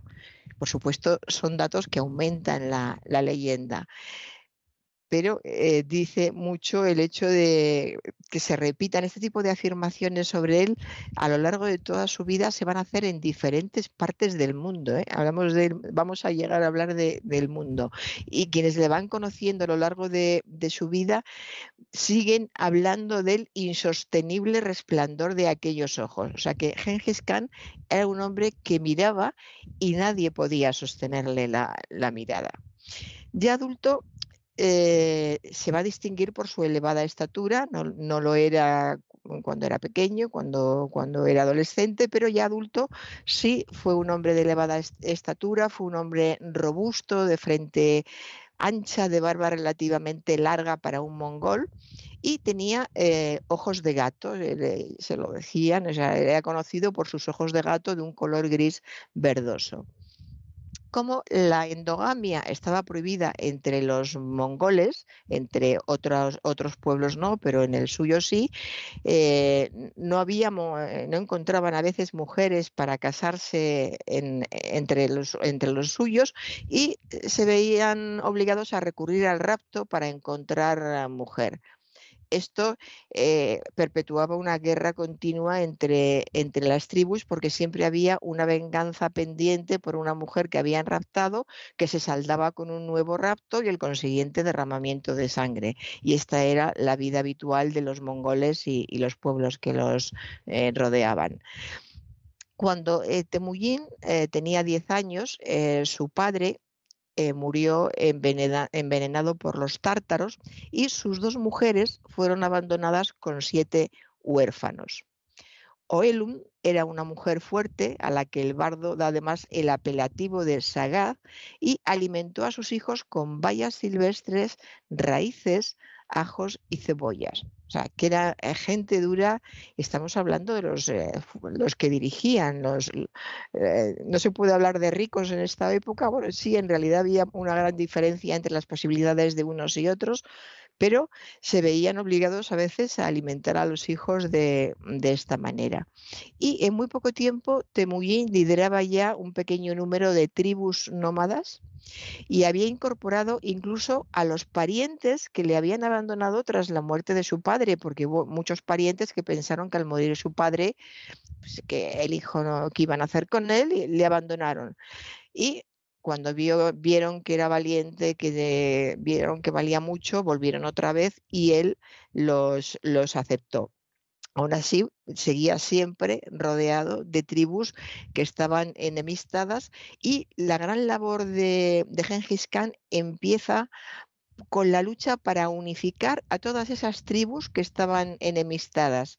Y lo que hizo fue buscar alianzas, alianzas eh, importantes entre una tribu y otra, como por ejemplo Togril, el rey de los Keraitas, y, y muchos otros reyes que iba emparentando con, con diferentes eh, tribus. Y al mismo tiempo su ejército avanzaba, avanzaba continuamente rodeado ya desde el principio y cada vez se hacía más, más importante, claro, ese halo de invencibilidad que precedía a las batallas y que es además fundamental, lo hemos visto en otros personajes históricos, cuando un personaje eh, muy fuerte se considera invencible, al comienzo de la batalla pues ya la tiene prácticamente ganada porque tienen mucho más miedo los que, los que se le oponen.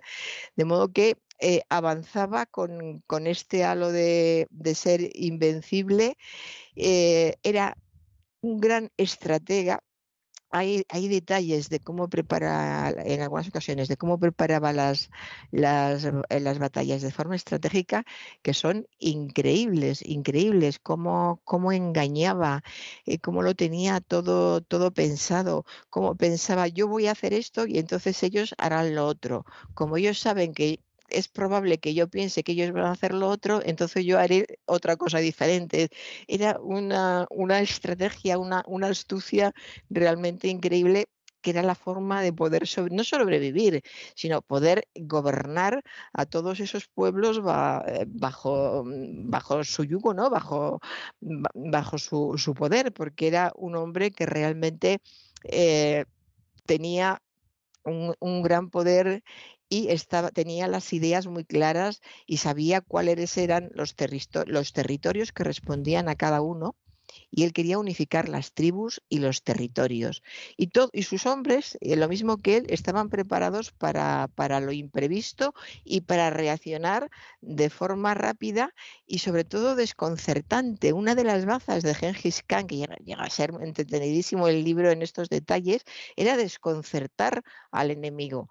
Cuando ya había dado bastantes vueltas a la cabeza, si hago esto, se irán hacia allá, si hago lo otro, pensarán tal. Pues en el último momento hacía algo que desconcertaba al, enemigo cuando ideaba tácticas muy sorprendentes que hicieran crear en, los otros falsas impresiones, sobre todo por sobre el número de sus guerreros, era habilísimo a la hora de que pareciera que atacaba con muchísimos más guerreros de los que en realidad tenía o llevaba a cabo engañosas retiradas para hacer caer a sus enemigos en trampas que, eran, que eran letales. letales. Eh, es decir, hace, imagínese, pues eh, que parezca que nos retiramos, se retiraba con todas sus tropas, el enemigo iba, iba detrás diciendo, gritando, les hemos vencido, y de repente ocurría algo que demostraba que no solo habían vencido, sino que acababan de caer en una trampa de la que no iban a salir. Y también como era tan astuto y tan inteligente, tuvo una gran intuición para rodearse de, dignatarios, de lugartenientes que estuvieran capacitados y que además fueran fieles, por supuesto, a los que siempre recompensaba con generosidad. Otra de sus características eh, que se encuentra en diversas fuentes es la enorme generosidad de Genghis Khan. Uno de ellos fue un gran estratega, Subotei, y a Subotei le prometió velar por sus bienes con la vigilancia de una rata, aumentarlos con la aplicación de una corneja, proteger a su amo como una manta. Fíjese la promesa de, su, eh, creo que lo he dicho mal, de su botella a Gengis Khan cuando se unió a él. Subotei le prometió esto, velar por sus bienes como una rata, aumentarlos como una corneja y proteger a su amo, a Gengis Khan, como una manta. Y Gengis Khan, a cambio, les prometía que serían los felices compañeros de su fortuna. Es decir, que todo lo que ganara, todo lo que le fuera bien, todo lo compartía con los que le habían acompañado en, en la batalla. Y así de esta manera, en el transcurso de 30 años, Genghis Khan creó un imperio que se extendía de este a oeste, desde el Océano Pacífico hasta el Mar Negro y Asia Menor. Y de norte a sur, desde las tierras siberianas cercanas al círculo polar ártico hasta el Tíbet. El, el imperio de Genghis Khan. Genghis Khan llegó hasta el Danubio, a las puertas de Europa, y las noticias de su invasión sembraron el pánico entre los europeos. Pero esto es un hecho muy curioso. Se dio la vuelta sin que se sepa por qué renunció a una conquista que habría cambiado por completo el mapa de Occidente. No se ha logrado averiguar por qué cambió de, idea y se dio la vuelta desde el Danubio. Que sabe, a lo mejor simplemente no le gustó lo que veía, pero efectivamente Occidente sería absolutamente diferente de, lo que es ahora. Y para mantener el dominio de sus vastísimos territorios organizó una estructura muy compleja administrativamente. Estamos hablando de, tribus que andaban por el desierto y de, repente, de repente no, pero llega un momento en que hay una administración, está todo controlado, se elaboró un censo de población en cada una de las zonas e incluso se estableció un servicio de correos que hizo posible centralizar la, información. Creó también un ordenamiento legal de derechos y obligaciones, se llamaba el YASA, y un código de conducta que rechazaba la tradición en cualquier circunstancia y fijaba castigos ejemplares para los dirigentes que no cumplieran las reglas. Y aunque él fue analfabeto, curiosamente, él fue analfabeto, pero todo su pueblo aprendió a leer y a escribir y él se encargó de que todos aprendieran a leer y a escribir. Su, liderazgo duró 30 años y tras su muerte a los 60, el 18 de agosto de 1227, se prolongó 50 años más, gracias a su nieto Kublai Khan, que unificó China y muchas referencias sobre el imperio mongol nos han llegado a través de Marco Polo, que estuvo 17 años a su servicio. Recordemos Marco Polo y, sus conversaciones con Kublai Khan. Eh, el desconocimiento que se ha tenido de, él durante casi todos estos siglos ha, dado pábulo a aspectos más llamativos, a los más llamativos de, su personalidad. En algunas crónicas se habla de él como un guerrero cruel. Claro que fue un guerrero cruel, fue un guerrero de, su época y no fue ni más ni menos cruel que otros grandes príncipes de la Edad Media Europea, por ejemplo. Y en cuanto a su numerosa prole, eh, hay que tener en cuenta que vivía en una sociedad que era poligámica y que las mujeres eh, siempre se han utilizado como botín de guerra, de modo que sí, efectivamente tuvo una numerosísima prole, se ocupó de, todos ellos, por supuesto, y también de, las madres. Eh, en definitiva, Gengis Khan fue un hombre fuera de, mm, de, lo común. Las varas de medir que tenemos en, en esta época y en, y en Occidente eh, no, tienen, eh, no son útiles para, para, juzgar la acción de un hombre como, como él.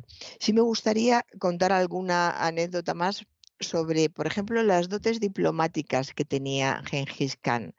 Em, el padre, su padre había contribuido a restablecer en el trono a uno de los más poderosos reyes de la estepa, que era Togril, el rey de los Keraitas, un pueblo nómada del Alto Tula. Entonces, eh, Temujin eh, vio llegado el momento de visitarle para recordarle aquel hecho y lograr su alianza. Tenía que hacerlo de una forma astuta y, elegante y, así lo hizo y es lo que nos habla de sus dotes de, diplomático.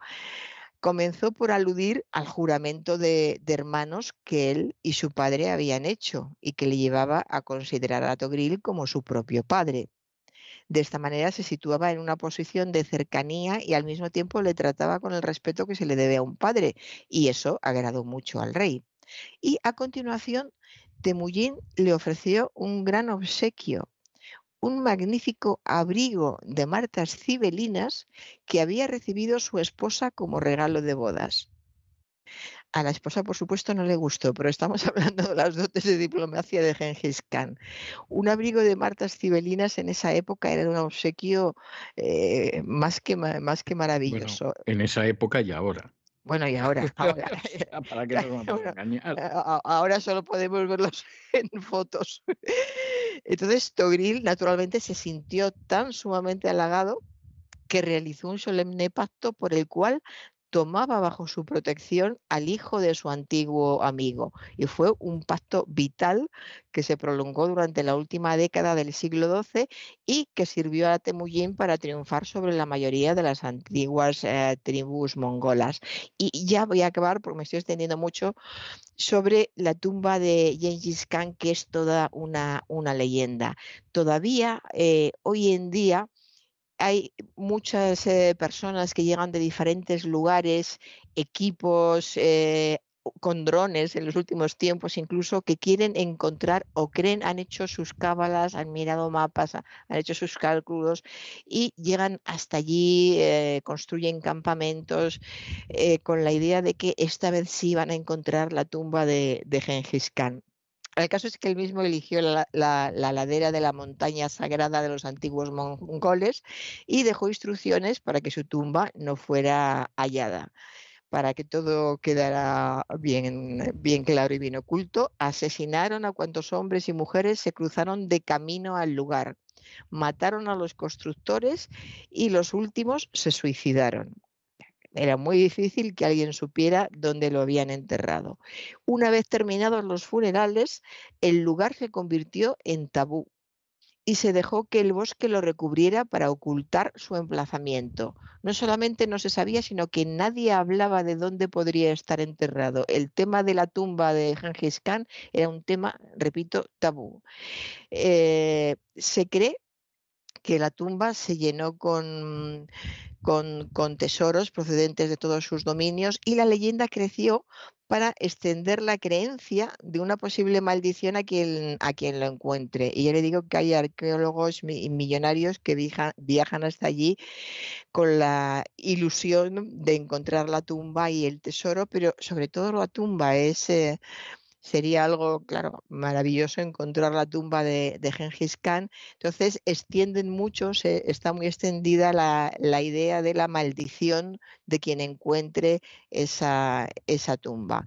Y hay una especie de un texto que es como una oración que, que se repite, que, que dice, es muy breve y dice así, en los aires, el águila negra de ojos de oro, príncipe del cielo mongol, es la imagen misma de la peripecia vital del héroe. Él descansa allí arriba, inaccesible, ignorado por todos, protegido, oculto y reabsorbido por entero por esa tierra mongola con la que se identifica para siempre. Solo las grandes águilas que se cruzan con los satélites que mandan allí para buscar la tumba conocen las consecuencias de no dejar descansar a Temujin, porque parece ser que la maldición, entre comillas, eh, surte efecto. Y, bueno, don César ya dejó a, dejó a Temujin, dejó a Gengis Khan. Seguro que la gente lo siente porque estaba esto interesante. Que lean, por siempre, favor, lean el Siempre está muy interesante, pero, pero hoy está interesantísimo, vamos. Aquí dan, dan, ganas de ir al siglo XII, de ver de lejos, yo no sé si me acercaría, pero verle de lejos sí me, sí me gustaría. Es, es apasionante la, la historia y qué personajes tan, tan grandes, o sea, con voluntad de, de, magnificar lo que se les entrega. si era, un, era hijo de un hombre que había sido muy, muy valiente y recibió una gran herencia, pero es lo de siempre. Hay gente que se contenta con su herencia y hay gente que con esa herencia ve la oportunidad de crecer, crecer y crecer. Y creció en todos los aspectos, creció humanamente, creció en valentía y superó a su, a su padre, em, creció en el cuidado de sus súbditos, creció, creció en inteligencia. Eh, la, el pueblo mongol que dejó su padre comparado con el pueblo mongol que dejó Temujin, que dejó Genghis Khan, es que no tiene absolutamente nada que ver. Era un pueblo rico, poderoso, culto, lo tenía absolutamente todo. Nada que ver con, bueno, mucho que ver porque procedían de ahí, pero eh, en estos casos diríamos en nuestra época, si su padre viera a dónde ha llegado, saliendo de donde salió, que era importante, pero casi nada comparado con lo que él consiguió. Y bueno, pues ya acabo definitivamente con Gengis Khan y cambio por completo de tercios que cuesta trabajo. cuesta trabajo lo comprendo, pero, pero, bueno, mire, por lo menos el título del libro infantil tiene, tiene una palabra que podemos entroncar con Gengis Khan. Hasta le hubiera gustado. Canciones secretas de todas las letras. Le hubiera gustado que hasta las letras tengan algo secreto. Canciones secretas de todas las letras. Es un libro de Rafael Ordóñez, con ilustraciones de Carles de Ballestero, que edita Lo que leo, y es un libro delicioso para que aprendan a leer los, los primeros lectores, o sea, que ya lean un poquito, El libro es para niños alrededor de seis años. 5, 6, 7, alrededor de 6. Y para que les, les sea fácil, todos los, eh, todas las letras están acompañadas por, por, un dibujo y los poemas que les acompañan tienen algo que, que ver. Por ejemplo, hablo, abro así por donde salga la P, ha salido la P. Con la P puedes hacer un buen pan para comer. ¿Tienes hambre? ¿Eres listo? Prueba un poquito de pisto. P de puerro y de patata, que está rica y es barata. P de pizza, P de pasta. Come y calla, no seas plasta. Un pescadito a la plancha. Ten cuidado, que te manchas. Y de postre, piruleta. Estás algo majareta. Tanta P, me hago pipí. Voy un momento a hacer pis. Bueno, pues eh, estos son los, eh, los poemas. En la página izquierda tenemos un dibujo con la letra correspondiente y en la página derecha está el, el, poema que es muy divertido, se resalta la letra de, de turno, en este caso la P, la, la, V que es la que tengo ahora adelante, V de Victoria o de viaje en la Noria, en Valladolid y en Soria, V de verso, V de, v de boca, V de boca, ¿es que estás loca? Que sé para que el niño se dé cuenta, V de boca, ¿es que estás loca? V de boca de vocabulario, que son muchas letras en un armario. Es, es, un libro muy simpático, muy divertido y les va a gustar mucho a los niños y, y a los padres. Muy bien. Y, y con esto ya termino. Bueno, me parece, me parece muy bien. Ha terminado usted con broche de oro una muy buena, pero muy buena temporada, como siempre, de la biblioteca y de, y de todo aquello que hace usted en colaboración, porque esta es la octava temporada y, y en fin, la esperamos para la novena temporada. O sea que, que realmente, eh, vamos, que parece mentira, pero si a eso se le suman los años anteriores, la verdad es que llevamos muchísimos años juntos, ¿eh, doña Sagrario? Las cosas como pero muchísimos años. Bueno, yo le voy a dejar hoy un tema que no tiene que ver con Gengis Khan, aunque tentado me he sentido, ¿eh? ni con estos juegos de palabras de las letras. Hoy es 14 de julio y eh, le voy a dejar la marsellesa. Le voy a dejar la marsellesa, que es el himno que marca el final del antiguo régimen y, y, el inicio de la libertad en Europa, no en el continente americano, pero sí en Europa.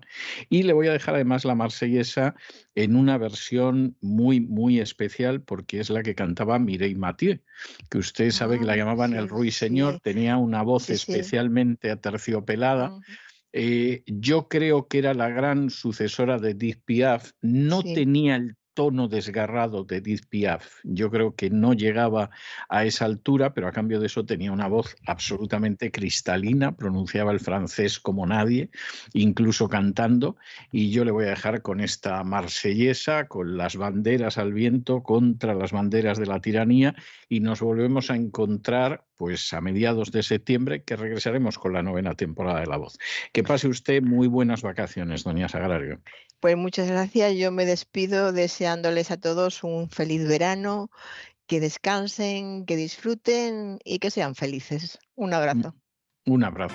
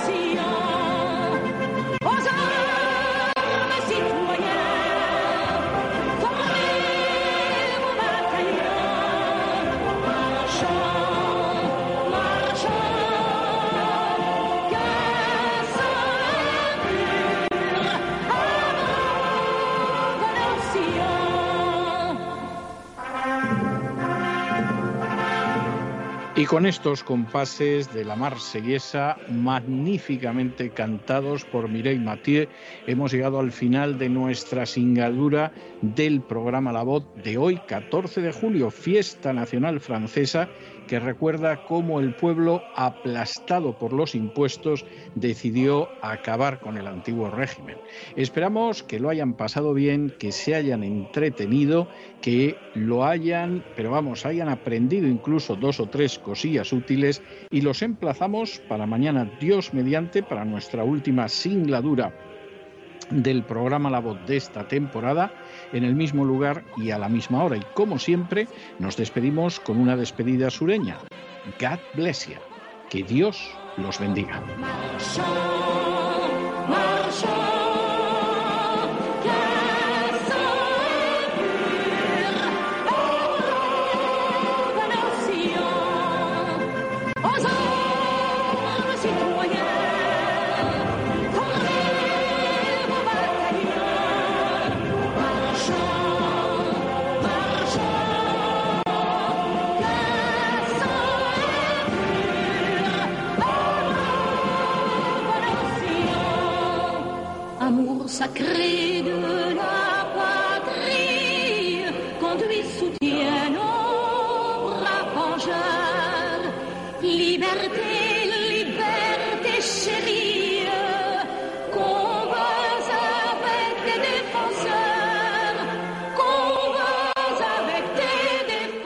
Programa La Voz es una producción de Artorias Incorporated y al amparo del derecho a la libertad de expresión no se hace responsable de las opiniones vertidas en el curso del mismo.